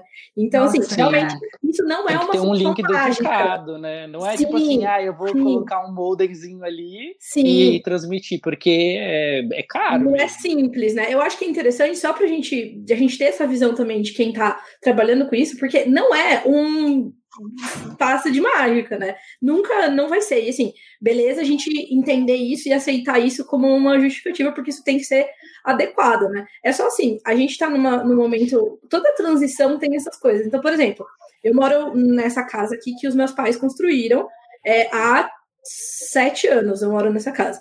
É, e aí a gente tem uma mesa na sala que todo mundo usa computador, não sei o que lá na sala, e daí tem, tipo, uma tomada debaixo da mesa. Então, tipo assim, é muito bizarro pensar que hoje a gente teria, sei lá, porque às vezes a gente tem que brigar, tem duas tomadas, na verdade. Então, eu com o computador, e daí outra pessoa vai chegar com o computador ali, e aí tem que carregar um celular, pronto, já é três tomadas. Então, é uma transição que, assim, em sete anos, você precisa de tomada em todo canto. Na verdade, eu acho que daqui uns anos a gente não vai precisar de tomada. É uma outra é, transição, é, né? Tomada. Vai pegar, sei lá. Não vai. vai existir mais eletricidade. Exato. Né? Vai ser tipo. Um jogo, uma... um jogo né? Eu acho isso interessante. Porque... É isso. Rapidinho, uma, uma outra coisa que me, vem, que me vem em mente também é que, diferente do presencial, muitas dessas mesas, muitos desses encontros estão eternizados para as pessoas descobrirem daqui a uhum. cinco anos, é, sabe? Assim, vai saber, né? Sim, sim, total, total. É, e uma outra coisa que. Não, acho Tem que ainda falou registro, né? Sim, a pessoa poder acessar e reverberar isso também. Eu acho que isso também vai dar uma. Não sei até que ponto, tá? Fonte, voz na minha cabeça, mas eu acho que a gente pode chegar em um momento em que algumas coisas. A gente já chegou nesse momento, eu acho, mas que algumas discussões elas vão ser tão saturadas que a gente vai, tipo assim, meu, chega, vira essa. Sabe? Eu ia falar, tipo, vira esse disco que é um negócio que nem existe mais. Nem tem mais. É. Mas, tipo, isso vai dar um espaço, esperamos, por favor, pessoas no, do futuro não nos decepcionem, que somos nós, mas que a gente vai ter outras discussões que são importantes também. Imagina a Jana daqui 10 anos nesse vídeo, nossa, nada mudou. Meu Deus. Não, por favor, não tem esperança. Aí, se bem que assim, se a gente for parar pra pensar, por exemplo, quando eu era criança, nos anos 90, né? Eu falava, nossa, quando eu crescer eu vou ter um bip, que é tipo um pager. Igual meu pai, né? Pra passar mensagem. Eu cresci já era tipo assim, nem tinha mais pager, não tinha nem celular. Era tipo já celular com internet. Então, como as coisas vão mudando, assim, né? Avançando. Então, vamos torcer para que esse avanço continue, né? Sim. Seja positivo. É... E, e, falando, mas falando assim, a Guizana, né? Que, tipo, é, isso é verdade. Tipo, não, essa discussão já, já tem, já foi, e foi importante, beleza? Assiste aqui, beleza. É, Se atualiza. Eu, eu, percebi um pouco da questão tecnológica, que eu acho que é uma coisa que. Então, por exemplo, do mesmo jeito que hoje é muito difícil de você fazer uma transmissão, sei lá, daqui uns anos, ainda mais com a pandemia, eu acho que isso vai estar é, mais acessível também nesse sentido. É, mas eu tava. A gente fez é, o Relampeio aqui, que não sei se vocês viram, que foi um evento que a gente falou com. A Lavínia participou também. É, foi uma galera de vários países e tudo mais, vários idiomas. E a gente teve uma discussão, uma dificuldade técnica que foi é, fazer uma possível, não aconteceu, mas fazer uma possível tradução é, simultânea por via Zoom e tudo mais. Então, assim, a gente teve, por exemplo, a tradução no Relampeio, foi uma tradução consecutiva pelo chat. Na verdade, foi meio que simultânea pelo chat. Depois a gente teve a Flipop, que fez uma tradução consecutiva na própria no próprio link da, da entrevista. Então, a pessoa falava, fazia a pergunta, daí a pessoa que estava traduzindo traduzia, aí a pessoa respondia, a pessoa que fazia traduzia de novo. É, e aí eu já tô vendo a galera falar é, de a gente estar tá organizando também o, a FutureCon, né, que é um, um evento internacional, de tipo possíveis tecnologias que permitam que, por exemplo, eu estou conectada nessa live aqui, eu falo português, então eu estou assistindo essa live. Outra pessoa vai conectar nesse vídeo e num outro feed de áudio que vai ter uma pessoa que é Nossa, que da, da, da, do radinho, sabe? Que é quando a gente vai uhum. em evento presencial. Então, isso é interessante também, sabe? Que eu acho que a gente vai ver uma possível evolução de coisas que a gente nem imagina. Uhum. E isso pode ser tipo usado. Star Trek, né? Que tem aquele tradutor universal. Chega nos planetas já falando pra. É, tipo, beleza, resolve. Meu lado tradutor fala que isso não funciona. Daí, tipo, vocês acreditam demais no humano. Daqui 10 anos vai ser Mad Max com jogos vorazes. Aqui já vem tipo com, com o pessimismo. Tem uma live otimista. Gui. Uh, mas, mas beleza, deixa eu ver. Tem uma pergunta que eu vi que já aconteceu aqui. É, deixa eu voltar para ela. Ou Li, se o Li achar, ele pode colocar aqui na tela também que a pessoa até escreveu a pergunta. Ai, ah, o Lucas lá no começo falou que tem um. O, quando vocês estavam perguntando sobre autores do Espírito Santo. Uhum. Um, ah, boa. Ele tava falando. Ai, que sumiu aqui. Mas ele tinha falado o nome. Ah, não, mas beleza, ficou no, no coisa. Depois pega lá. É que teve uma pergunta que a pessoa até colocou pergunta e eu vi. Aqui, eu achei. O Estevam, que está assistindo e comentando aqui, ele perguntou: a pandemia afetou é, como atingimos outras pessoas mais distantes. Isso pode influenciar de alguma forma também nessa relocalização? E aí eu acho que ele estava falando dos eventos, então de ter eventos em outras áreas e tudo mais. Aí, Estevam, até se você quiser comentar se é exatamente isso que você perguntou, eu acho que é interessante. Então, eu acho que pode influenciar nesse sentido de, tipo, as pessoas se acomodarem e não irem atrás de fazer eventos descentralizados, né? É, não sei. Então, não sei se nesse sentido pode, pode alterar. Por outro lado, tem tudo que a gente já comentou aqui de ter você poder perceber que, assim, claro que tem essa, esse descaso generalizado, tá? Tô generalizando, claro que tem esse descaso, mas tem também uma questão que, como a Diana bem apontou, que é uma questão financeira importante. Se a gente não fala de enormes eventos, tipo o CCXP, que enche a orelha de dinheiro. Muito dinheiro, né? Exato. A gente está falando de, de alguns eventos que talvez tenham um menores, assim, que tem um orçamento que, por mais que a pessoa queira, ela não pode fazer 30 eventos no Brasil inteiro. Então, eu acho que isso tem que ser levado em conta. Mas quando a pessoa, enfim, decidir, tipo, ah, vamos fazer uma filial desse evento em outro lugar, o fato da gente ter todas essas, essas coisas virtuais podem apontar uma bom, um bom direcionamento. A pessoa não tá tão no escuro, assim, tipo, ah, nesse lugar pode ser que vá 10 gato pingado, não, nesse lugar aqui já teve um, um bom retorno, né? Então, eu acho que pode ter essa, essa meio que essa dualidade, assim, de, dessas coisas acontecerem. É, e eu não sei, eu também vou falar uma coisa que é, ah, tá. Não, ó, o Estevão só completou, que eu acho que é legal, que é, acho muito legal essa pergunta. Ele falou, beleza, na parte geográfica, mas uma relocalização na, na parte criativa das histórias também. Então, se a gente acha que o fato da gente ter essa. a real globalização, por assim dizer, né? Que agora a gente está falando com pessoas de longe ou de outras áreas do Brasil ou de fora, se isso pode interferir nas nossas histórias achei isso interessante. O que, que vocês acham? Eu acho que sim, sabe? Eu acho, por exemplo, igual a Flip Hop que a gente teve. A gente, a gente ama muito a Flip Hop, né? A gente já falou 50 mil vezes. Maravilhoso. Mas a Flip Hop trouxe autores de várias partes. Se uhum. as pessoas. É isso que você falou quando você leu o livro do Eric, sabe? Uhum. E se as pessoas vêm e falam: olha, calma, eu tô vendo, primeiro eu não estaria vendo se fosse né, em outra circunstância. Eu tô vendo uma pessoa que não estaria lá se fosse em outra circunstância. E aí, de repente, pode falar, então tá, então vou escrever também sobre o meu lugar. Eu também vou escrever sobre o que. É, é, essas lives que vocês têm feito aqui também. Hum. De discussões de todas as regiões. Todas as regiões então, vão repensar, falar, olha, eu quero falar da minha região também, eu quero falar dos meus ditados, da, da minha musiquinha, e que uhum. quanto faxina, como é que é que João falou? João falou. É, é axé, é axé, John, que toca quando, enquanto faz faxina, coloca a música. É isso. Coloca, é. Você pode axé não, qualquer coisa, né? Mas, é. A gente coloca. Tem, tem, é, tem, tinha dias que a gente colocava axé também, mas geralmente era tipo uma música brega. Isso, tipo, brega. Sabe essas músicas que viralizaram esse ano, assim? Tudo tem a versão do pisado, a visão do rei da pisadinha de forró. Isso aí, uhum. minha filha, cultura já de um cito desde os anos 90. quem, quem é nordestino, quem cresceu em família nordestina, você sempre tá ouvindo isso aí desde pequeno. Eu acho que. Eu acho bom que uhum. agora o, o, país inteiro pode apreciar essa maravilha. eu acho que é isso, eu acho que pode mudar sim as Perfeito. coisas. Eu lembrei, eu lembrei de uma, de uma história quando, logo depois, sei lá, não lembro quando foi, mas logo depois que eu lancei o Ninguém Nasce Herói, eu recebi, tem que lembrar de olhar para a câmera, ainda mais que a luz é ah, eu bizarra aqui. Não, não eu também fico, eu fico olhando aqui para baixo pro chat, que tem que olhar para. Aí sim, eu. Aí sim, mas eu vou olhar para a tela, gente, desculpa. Quando eu, eu fui convidado por uma universidade americana para falar sobre Ninguém Nasce Herói. E aí a hum. brisa era tão grande que era uma turma de 10 pessoas que aprendia português através de literatura fantástica brasileira. Meu Deus, é maravilhoso. É. Nossa, Legal. que da hora. E aí, uma, olha como é engraçado, uma das perguntas que eles me fizeram foi: mas por que outra história passada em São Paulo? Uhum. E eu achei uhum. muito engraçado os gringos pensando isso já, que é uma discussão nossa aqui.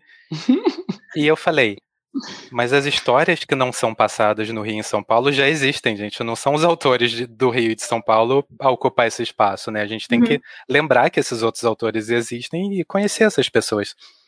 E às vezes eu vejo gente do norte e do nordeste comentando assim: ah, aqui a gente tem muito leitor, mas os leitores não conhecem a gente. Uhum. Então, é um pouco respondendo a, a pergunta do, do Tevu, né? Fica esse pensamento também, é de criar uma, uma como é que os autores do, né, dos próprios estados, das próprias cidades não conseguem furar essa bolha, né? O, o, Rio de Janeiro, sei lá, o eixo do mal, o Rio, Rio, São Paulo, assim, né? A gente tem uma presença tão grande mal. de mercado, de, de, imaginário, que a gente abafa, né? Até os autores de, né, qual é o problema, né? Como é, como é que se, se muda isso? De repente, esses eventos, né? Trazem né, nomes que já estão aí, que já estão com uma carreira, que tem uma, né, uma puta lista de livros lançados e o público não conhece eles por, por causa dessas questões mercadológicas. Talvez Tevu ajude nesse sentido também, não sei. Uhum. É, é uma coisa, acho que de, nos dois sentidos. Eu acho que isso que a Lamina falou é muito legal e muito poderoso, porque é você transformar uma coisa que você viu numa coisa que faz sentido para você e que talvez você nunca pensou, e daí de repente faz todo sentido. Você fala: caramba, realmente é isso, eu quero escrever essa história, só que com esse twist a, a, a, cultura ela é muito isso, né? Tipo, é uma mistura de tal com tal, é uma mistura de não sei o que com não sei o que. É uma coisa igual, não sei o que, mas que assim, isso é, faz parte e precisa. Olha o tanto de, sei lá, tipo, vamos dizer, jogos vorazes. Olha o tanto de jogos vorazes que você consegue criar com as particularidades de cada lugar. E de repente a pessoa viu jogos vorazes e falou: show de bola, beleza, tem uma crítica interessante aqui, tem uma coisa divertida. E aí, se ela vê uns jogos vorazes em tal lugar, jogos vorazes em Minas Gerais, sei lá, qualquer coisa assim, não precisa ser tão direto. Ela fala: caramba, posso criar isso no meu coisa. E aí eu uhum. acho que tem a resposta a isso também, né? Que é a questão de, tipo assim, eu já li Jogos Vorazes, Jogos Vorazes já é uma coisa, mas eu nunca li um Jogos Vorazes em Minas Gerais, tô falando com uma pessoa de São Paulo. E, putz, eu gostaria de ler. Então, só que assim, né, isso precisa chegar em mim e, e, e, pra, e também isso precisa ser espalhado para outros lugares. Então tem essa, essa troca que é tipo vou filosofar, mas é tipo uma polinização, sabe? Então uhum. a gente vai polinizando e isso vai se espalhando e, e polinizando outras. Não, e, a, e, a, gente correr atrás também, né? Tipo, apontando o dedo para mim também, né? Os caras já estão aí, né? Vamos, uhum. vamos conhecer, uhum. né? Então... É. E a gente tem iniciativas Sim. muito legais que estão falando, né? De, de, de, por exemplo, tem agora recentemente o Nordestante, né? que é o. Acho que é o João que criou, para falar sobre coisas que são escritas no Nordeste, que se passam no Nordeste, enfim. E aí ele, sabe, você às vezes. É uma coisa tão besta, né? Que é uma coisa de você seguir uma, um, um perfil que vai, tipo, polinizar aquilo para você. Uhum. Aí, claro que tem o próprio. Tem a nossa questão de ir atrás disso, né? Sim, tem o próprio Sem Spoiler, o Afroliterária, que sempre estão uhum. é, divulgando é, autores do Brasil inteiro, né? E também de outros países. Mas uhum. eu acho que foi muito importante, assim, para conhecer é, outros autores que, que sejam fora desse eixo do mal, né, igual o Eric disse, é, o, o Sem Spoiler Afro Literário lá no Twitter, muito importante para a gente conhecer outros autores, né? Uhum. É, não só a gente que escreve, mas também como leitor, né? Porque a gente lê também, né? Então, uhum. é muito Com importante. Certeza. Com certeza. Eu acho que, e isso, assim, isso já era um movimento que veio antes da pandemia, bem antes, inclusive, né? A gente tá uhum. tá vendo pessoas falando sobre isso e tudo mais. É, mas eu acho que agora, talvez, com essa possibilidade de você discutir. Porque, assim, uma coisa também é você entrar no Twitter e ver uma indicação da pessoa falando assim: ah, tem esse livro aqui que é legal. Outra coisa é eu entrar aqui e ouvir a Lavínia falando do livro dela. E falar, cara, nossa, eu quero muito ler isso, entendeu? Tipo, é um negócio que eu quero ler. É uma coisa que me interessa e que eu nunca vi, enfim, aí a pessoa vai atrás, né? Tipo, então tem um pouco desse balanço, desse peso que as coisas têm. Então, com certeza a gente está fazendo mais eventos, falando de né, mais pessoas diferentes, isso com certeza interfere. Temos mais uma pergunta aqui que é interessante do Tom, Li, é uma pergunta aqui do uma dos últimos comentários, que é o seguinte: muitos de vocês já escreveram há, um, há algum tempo obras passadas em suas cidades, mas as cidades do Sudeste mudam muito rápido. Logo, revisitando essas obras, como vocês encaram essa mudança urbana? E aí ele colocou uma outra pergunta aqui, uma extensão da pergunta. É, por exemplo, o que mudou em São Paulo no aspecto cultural e de zeitgeist urbano, desde Lobo de Rua ou Exorcismos, Amores e uma Dose de Blues? Acho que o Eric falou bastante da, disso sobre Neon, né? Tipo, acho que você falou um pouco sobre isso, como a cidade mudou. É, não sei se você quer falar um pouquinho disso também, de exorcismos. Eu vou falar, eu prometo falar pouco. Mas, cara, vamos pensar o Rio de Janeiro rapidinho.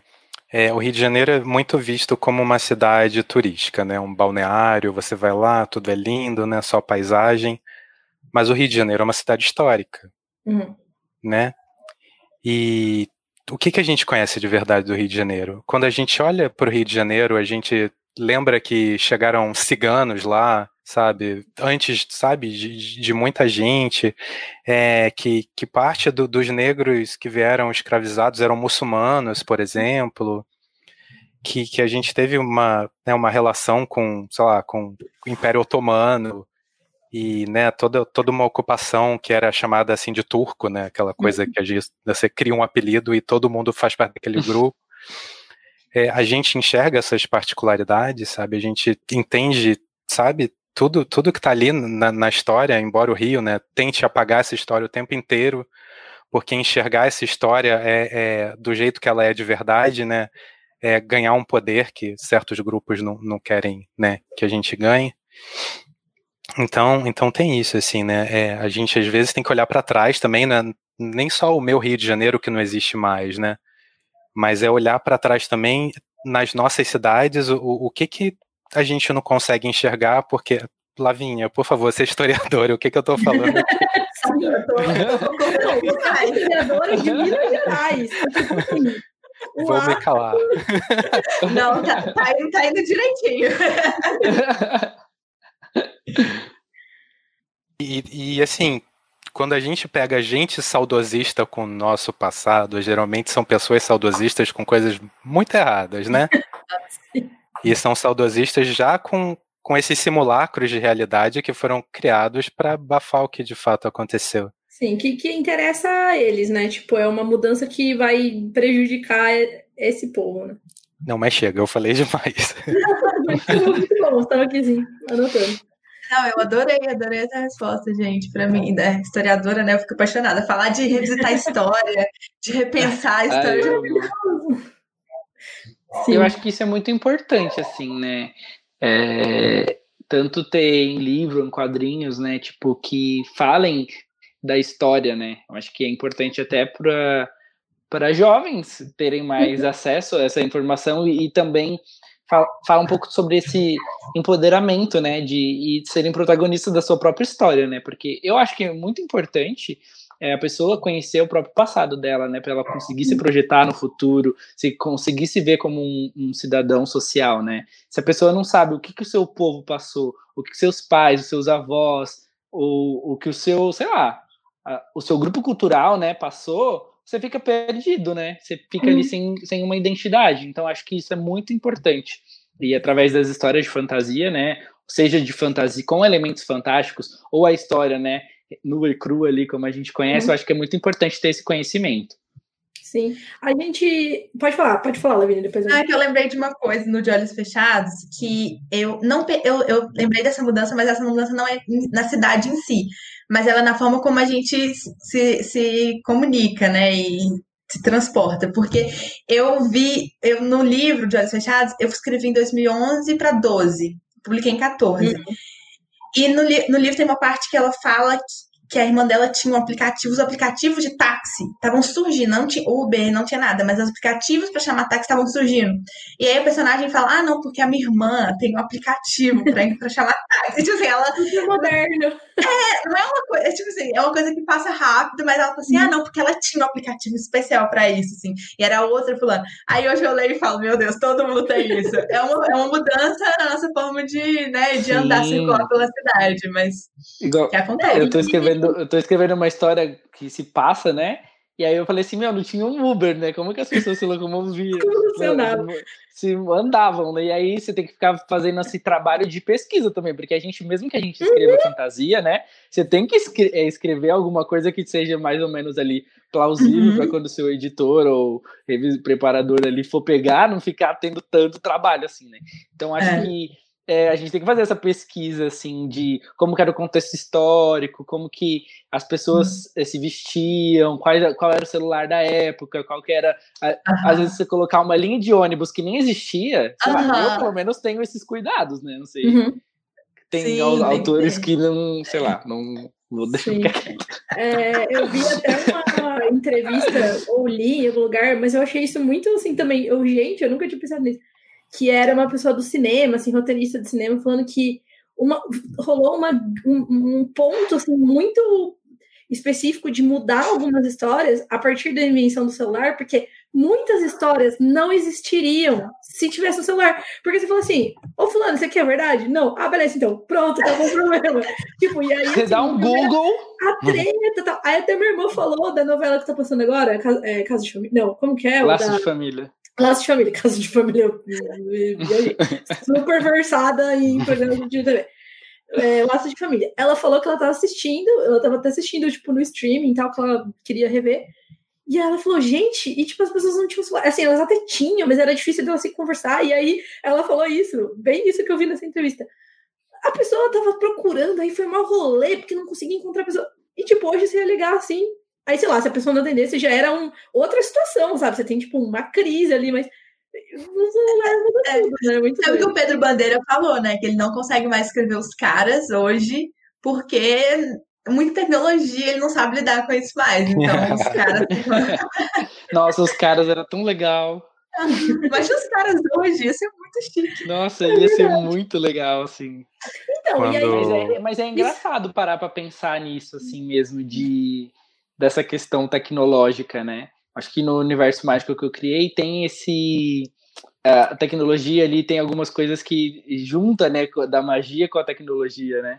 Uhum. E eu sempre fico fazendo essa brincadeira, às vezes, sei lá, uma pessoa que trabalha no, na ordem lá, e aí ela tem um Game Boy que ajuda ela a fazer uns negócios, achar algum tipo de uma criatura mágica.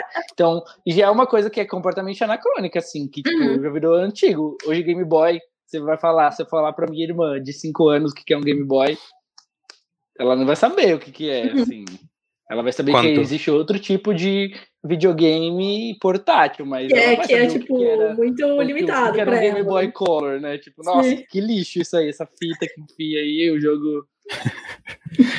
Quando eu tava escrevendo O Exorcismo, os Amores e uma Dose de Blues, um dos magos, o Moebius, que ele é meio steampunk, eu ia colocar drone para ele. E aí eu cheguei a criar um pedação com isso. Eu falei, cara, eu vou tirar.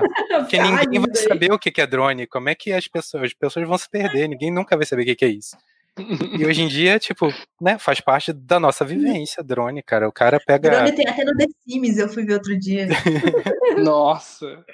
Meu pai é droneiro. Mas é muito doido, assim, para, isso, para como o mundo mudou, assim, né, nos últimos 10, 20 anos de. Igual Muito quando rápido. eu falei, meu pai tinha um pager, eu falei, nossa, quando eu crescer eu quero ter um pager. Aí quando eu cresci já era, tipo, uhum. outra realidade, assim. Outra... Não, eu lembro que, tipo, uma câmera digital era um grande rolê. Hoje, qualquer pessoa com celular, tipo, ah, beleza. Sim, é. eu lembro que, tipo assim, pra você gravar qualquer coisa, você gravava uns. Quando começou a surgir celular com câmera, né? Era aquela câmera VGA, você gravava, tipo, 30 segundos, ocupava a memória do celular inteiro. Você já ficava, meu Deus, eu gravei um vídeo. Aí hoje, assim, você grava coisa com 4K, assim. Não, ai, gente, eu lembro de pegar um trabalho do, da faculdade de sketch, mano, da faculdade. Tá. Eu também. É. Eu, eu vou só. A gente tá indo pro fim aqui da, da mesa, mas eu queria fazer. Vou, vou, eu queria fazer, não. Eu vou ler uma provocação, provocação muito massa que a Diana fez aqui no chat. Menino Li, coloca aí para nós. Que é a seguinte: ela falou. Falaram aqui sobre pessoas de outros estados poderem ver os eventos de São Paulo Rio pela internet. Mas quantas pessoas do Rio São Paulo, do Eixo do Mal, como diz o Eric, estão vendo as lives da Flipostos, da Mostra de Literaria de Salvador e outros eventos menores que estão fazendo é, essa, esse broadcast? Então, eu acho que é, não é uma pergunta, mas é uma questão super interessante e importante. Para também. refletir, né? Sim, porque assim. Reflitão. É reflitão. A gente do, do Sudeste, especificamente do eixo de São Paulo, também não pode achar que, tipo assim, ah, tudo tem que sair daqui e todas as pessoas precisam consumir o que produzimos porque é especial. Tipo, uhum. sabe? Não, né? De jeito sai, nenhum. sai desse pedestal, né? Sai desse pedestal, exatamente. Então tem, acho que essa é uma, uma, um ótimo ponto e um ótimo puxão de orelha também, porque assim, não tem desculpa, né? Tá na, tá na sua no seu celular, tá no seu computador. Você é sua escolha. Óbvio, a gente tem tempo de ver tudo, de fazer tudo, mas é justamente essa, esse ponto. É a sua escolha de priorizar o que você vai ver, priorizar o que você vai consumir para depois reverberar isso no Ou que você menos escreve, compartilhar, né? Se você não conseguir estar lá no tempo claro. da live, você compartilhar para a sua base de seguidores, para claro. que alguém, alguém pode, pode se interessar e estar com o tempo, né? Para uhum. assistir aquilo. Eu acho que é, mesmo que por exemplo, eu não me considero, nossa, super influencer, né? Mas ali na minha micro bolha, né, eu consigo é, dar uma informação para os meus seguidores, né? Tipo, ah, vai ter esse curso legal, ah, tá tendo essa live legal. Então, uhum. acho que é nosso papel também é passar essa informação adiante, por mais que a gente não vá assistir, se a gente concorde com aquilo, né, acha aquilo legal, uma iniciativa legal, de compartilhar aquilo, não só com nossos amigos, mas também com as pessoas que nos seguem. Com certeza. E assim, puxando até para mim, para o Lee, né? Falando como curta ficção. Por exemplo, como é que a gente vai chamar, tipo, pessoas diferentes para curta ficção se a gente, tipo, é, e, e, só vê, por exemplo, coisas com pessoas que a gente já conhece, eventos com pessoas que a gente já conhece. Claro que também isso não é desse momento, então a gente tá sempre, tipo, ah, na Flip Hop eu conheci uma galera que eu não conhecia, e que, tipo, a gente, uma hora que surgiu um assunto, a gente, pô, tem aquela pessoa que a gente pode chamar. É, mas isso é uma questão que ela é, sempre vai aumentar e isso vai gerar também outros desdobramentos. Né? Então a gente faz um podcast com uma pessoa e aí pronto, esse podcast vai chamar outro podcast que vai chamar outro evento presencial e a gente vai desenrolando isso, né? Mas é importante também essa busca, né? Deixa eu ver se alguém fez algum mais um comentário. Acho que o pessoal tá aqui no chat tá comentando né, sobre as últimas coisas que a gente falou. E a gente já está chegando perto de uma hora e meia da, da live, que é o tempo Nossa, Poucas perguntas, hein? Poucas perguntas. Poucas perguntas, mas foram muito boas perguntas. perguntas. A gente conseguiu abordar várias coisas aqui. É... Curta ficção dominar o mundo, não haverá mais roteiro. ai, ai. Boa. É... A gente vai fazer o contrário do livro da, da Lavina, né? Encurtar, encurtar as distâncias, né? O curta ficção. Encurtar as... Nossa, a gente vai oh. contratar você pro marketing. Foi Foi Não sou formado em marketing à toa, né? Brincadeira, gente, gente. Eu acho que é isso. Eu vou pedir para. Vou fazer uma última rodada de, obviamente, se vocês quiserem fazer alguma consideração consideração final, sinta-se à vontade. Mas vou pedir para vocês falarem de novo, repetir as redes para quem está aqui depois e tudo mais. E uhum. podem aproveitar este momento para um momento, como falei, que não vai ser mais um momento de chamar, um momento vem aí, está vindo aí. Enfim, falem do, do que está acontecendo, que, que a galera pode seguir vocês, ler as coisas de vocês também. Então vamos começar pela Lavínia, que está aqui com Vem Aí, muito maravilhoso. Ai, Ai que felicidade, muito orgulho. Muito é, orgulho. Bom, então, minhas redes sociais, meu Twitter é Lavi Rocha, meu Instagram é Lavínia Rocha. E eu tenho o site também, laviniarocha.com.br, lá tem todos os meus livros, textos, que tiver, tudo que tem na internet aí que tem meu, meu nome tá lá no meu site. E o meu Vem Aí é esse bonitinho. o Mistério da Sala Secreta, que vai sair pelo grupo Autêntica. E ele conta a história da Júlia e do Gabriel. Eles, os dois estão, a escola deles está para fechar e eles precisam impedir a prefeitura de fechar a escola, que é a escola Maria Quitéria de Jesus. E eles estão nesse momento descobrindo coisas sobre a escola e descobrindo que existe um mistério de uma sala secreta e que só os, os, corajosos e os merecedores, que nem a Maria Quitéria de Jesus, conseguem sair dessa sala, então eles ficam super curiosos. Hum, e vem aí, ano que vem, esse livro aqui. Ah, eu já quero eu ler. É. Não, e ela eu fazendo festinha, né, com o livro, assim, ano que vem, e ela com o livro, a gente... Vem aí, 2021, sobrevivam. sobrevivam a 2020. Ai, meu Deus. Ô, John Cito, você, vai, vai que é tua. Tá, é... vocês podem encontrar no meu site, jonathanmarques.com.br, lá tem tudo, escrever meu nome como está escrito aqui na live, meio diferentinho, mas vocês podem encontrar lá todas as histórias que eu escrevo, os quadrinhos também, outros é, podcasts, lives que eu participei, tem tudo lá. É, também podem apoiar é, minhas histórias através do catarse.me barra mediumcito, aí vocês podem ler o quadrinho que a Jana estava falando aí sobre o, um spin-off de Oséias. Também me seguir no Twitter, o arroba Mediumcito, e no Instagram, arroba Meus Olhos São Castanhos, é onde eu posto alguns desenhos, algumas, alguns desenhos com textos, outra, e às vezes apareço lá para uhum. responder algumas perguntas Muito também. Multimídia. E acho que é isso, gente. Obrigado por terem participado da live. A gente vai deixar também no link do podcast. Então, quando você, se você estiver ouvindo no futuro, você pode acessar lá, que daí tá tudo linkadinho. E Eric? É, bem, site ericnovello.com. Vocês podem me achar no Twitter, como eu disse, é muito fácil me achar no Twitter em qualquer hora, inclusive de madrugada às vezes. É, eu tenho uma newsletter que você pode assinar pelo meu site. Eu mando mais ou menos de dois em dois meses, assim. Ela fala de assuntos aleatórios e geralmente problemáticas relacionadas ao, ao nosso amado país.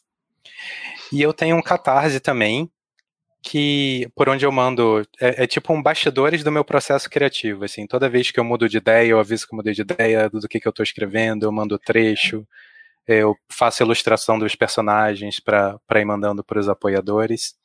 Se você quiser me dar uns trocados, vai lá visitar meu catarse. Não tem, não tem vem aí, bom. porque eu estou, eu estou em abstinência de literatura.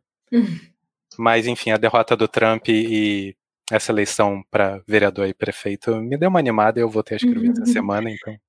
Inclusive, ó, puxar aqui o comentário da Dri, coloca aí, Li. Cadê a promessa de vocês se o Boulos ganhar? Eu acho isso ótimo, essa tendência, porque, cara, eu não tava precisando de nenhuma palha a mais pra torcer com toda a minha vida pela vitória do Boulos. Olha. Aí as pessoas começaram a prometer, tipo, coisas maravilhosas, eu. Pro primeiro turno, eu não prometi nada, porque eu já tinha, assim, 100% iludido que o Boulos ia pro segundo turno. Então, eu não prometi nada. Mas para o segundo turno, eu prometi uhum. para os meus seguidores lá do Twitter que eu vou continuar escrevendo uma noveleta que eu comecei a escrever no ano passado sobre lobisomens gays em Cunha. E é uma história muito legal. Tem alguns capítulos já escritos. E aí, se o Boulos ganhar, vou correr para para para resolver isso. Terminar. Então votem 50, vamos afundar dele lá. 5 zeros confirma. Inclusive, Gostaria de dizer que Boulos, não eleito, está fazendo muito mais pela cultura do que muito mais pelo governo. Porque assim, essa galera já, tipo, não, vamos fazer Guilherme Boulos. Caramba, imagina quando for eleito esse homem. Vai fazer. Ah, Você fez promessas, Lavinha? Gente, eu não fiz promessa. Eu tava, Pode fazer agora, é o seu momento. o eu tava falando? O que você tá falando, João? Eu falei que eu ia prometer atropelar Bolsonaro de Celtinha, mas eu não sei nem dirigir. então vai ficar pra próxima. Mas é melhor isso, você não sabe dirigir. é, eu não fiz, vou deixar isso. São Paulo tava fazendo. Aí depois eu falei, gente, eu nem tô em São Paulo pensando na promessa. Não, é nacional, é nacional. Gente, eu, tanta, eu, vou ter que pensar, porque eu tô com tanta coisa. A Solange já tá te terceirizando. A vai cumprir minha promessa se o bolo Só você a Sol, a Sol, Sol, você que lute. Eu quero conto de Natal, tá? Eu, eu quero também. Ela prometeu o conto de Natal. Gente, ai, só, podia prometer uma coletânea quilombinho, hein? Olha! Tá falando. Eu não tive Ai, sem impressão, mas isso aqui está gravado para a posteridade. Ao vivaço. Como ele falou, ou como o Eric falou, isso aqui vai ficar gravado. Não, tô brincando. Olha, gente, mas... não vou atropelar ninguém, viu? o desespero, né? Eu tô falando, depois eu vou falar aí. John Cito atropela não, não sei quantos. Você já falou ó, várias coisas. Não, tô brincando. É. É, você também, bom, viu, Gera? O quê? Não, eu não falei nada comprometedor. bom, gente, eu acho que é isso. Eu queria, antes de todo mundo ir embora, só fazer um lembrete aqui, na verdade, dois. Se vocês puderem conhecer os projetos do Curta Ficção, a gente está lá no nosso site, curtaficção.com.br, catarse.me barra curtaficção, tem o PicPay, vocês podem entrar é, no nosso site, ver certinho os links. E no dia 30 de novembro, a gente vai ter a quarta, né, penúltima live dessa série, que vai ser com a galera do Norte, então a gente vai é, anunciar é, certinho. E aí você já clica no sininho aqui do canal. Nossa, tô muito youtuber. Cliquem no sininho, porque daí vocês recebem a notificação. Oi, meninas quando começar a live. E se você for na live, já tem o link, né? Se você for na live e clicar no sininho da, do, do vídeo, ele avisa, acho que te dá um lembrete eh, com uma certa antecedência. E aí depois a gente também vai anunciar a live do Sul, a gente ainda não tem data, mas ela vai ser a última live, vai ter a live do Sul. É, e como o Lime me, me, a produção está me dizendo aqui, mentira. A mesa de hoje vai estar no pedido curta ficção na segunda-feira do dia 23 de novembro, em formato de áudio. Então, vai dar para ouvir também. É, às vezes, acho que o pessoal que está chegando só do podcast também vai ouvir isso. É, e eu acho que é isso. A gente poderia ficar aqui mais cinco horas conversando. Ai, foi um papo muito gostoso, né? O que é ótimo, porque a gente pode sempre repetir, né? A gente já falou, a gente tá com essa possibilidade de falar com esse pessoal que a gente vê tão pouco pessoalmente. E eu queria agradecer quem estava aqui comentando, tá um super. tá super movimentado aqui o chat, tá muito legal. O chat, né? Tô vendo conversa, aqui os comentários. Fiquei acompanhando aqui. A do Sul vai ser cancelada porque não tem Castelo Ratimbum, estão falando. tipo, gente, não tem o quê? Agora já, que não tem Castelo Castelo Ratimbum. Agora talvez eu tenha inventado essa informação, então desculpa aí, tô brincando, mas tem algum, tem algum lugar isso. E eu tenho uma memória que eu vou até invocar e vocês vão atrás dela lá no Twitter, que foi a Lígia que falou alguma coisa sobre isso, tá? Então, fica aí a minha fonte. A Solane está prometendo escrever um outro conto de ano novo aqui no chat também. Brincadeira, Viu? gente. eu tô aqui procurando, Nossa, e o Tom, eu preciso falar isso. O Tom falou que lá não é Castelo Ratimum, é Castelo Batim. que besta. Ai, meu Deus. Ai, ai. Se vamos ganhar o conteúdo do curta ficção, vai valer a hora complementar na faculdade. Gente, viu? Motivos, vamos lá. Vocês estão estavam faltando. Ah, mas é isso, gente. É... Castelo Batimbu. Com essa, podemos. Solange aí pedindo para as pessoas parar, pararem, que ela não quer escrever. Vou Solange. Falar isso lá na, vou falar isso lá na página 7, viu? Muito, muito. É assim que alguém falou no Twitter esse dia. Gente, como assim para esse escritor escrever? Que coisa é essa? Foi mesmo? Foi o Joãozinho que falou, não? não? Eu acho que foi eu. Foi né? Sei, gente, eu, eu posto tanta besteira que às vezes nem. Mas eu acho que fui eu. Não sei. Muito bom. Foi, lembro. É, é isso, gente. Obrigada, pessoal. Obrigada, John Cito, Eric, Lavínia. Vocês. Eu que agradeço pelo Foi papo. muito legal o papo. que tava aí. Sim, comentando aqui o pessoal. Igual a Lavínia, um coraçãozinho. Ah, quero agradecer também nossa pessoa do background, Lee, que está aqui fazendo toda essa maravilha Ai, tecnológica. Magic Lee, que é o nosso mágico. Ai, gente, que lindo. Calma, não consigo, pera. Aí. Pera aí. Tá ficando gente, certo? Tipo assim, é tipo um tipo técnico isso, cara. Aí. Enfim, gente, muito difícil. Não dá, não dá, muito difícil. Aí também, sei lá, a próxima geração, o pessoal já vai fazer várias pirotecnia no Zoom que eles vão ser acostumados com isso. Mas é isso. E o áudio do. do... É, não tô te ouvindo. É. Juntar os dedinhos aqui. É. Ah, pera, é esse aqui. Ah, gente, eu não consigo. É... Tá certo? Ah. Aí, agora sim. Muito besterol.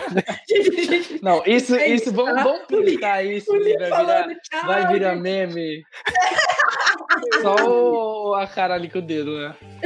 Ó, o, o... Curta ficção sem contexto, né? Mas é isso, gente. Um beijo pra vocês. Beijo, beijo gente. Besitos Obrigada, do John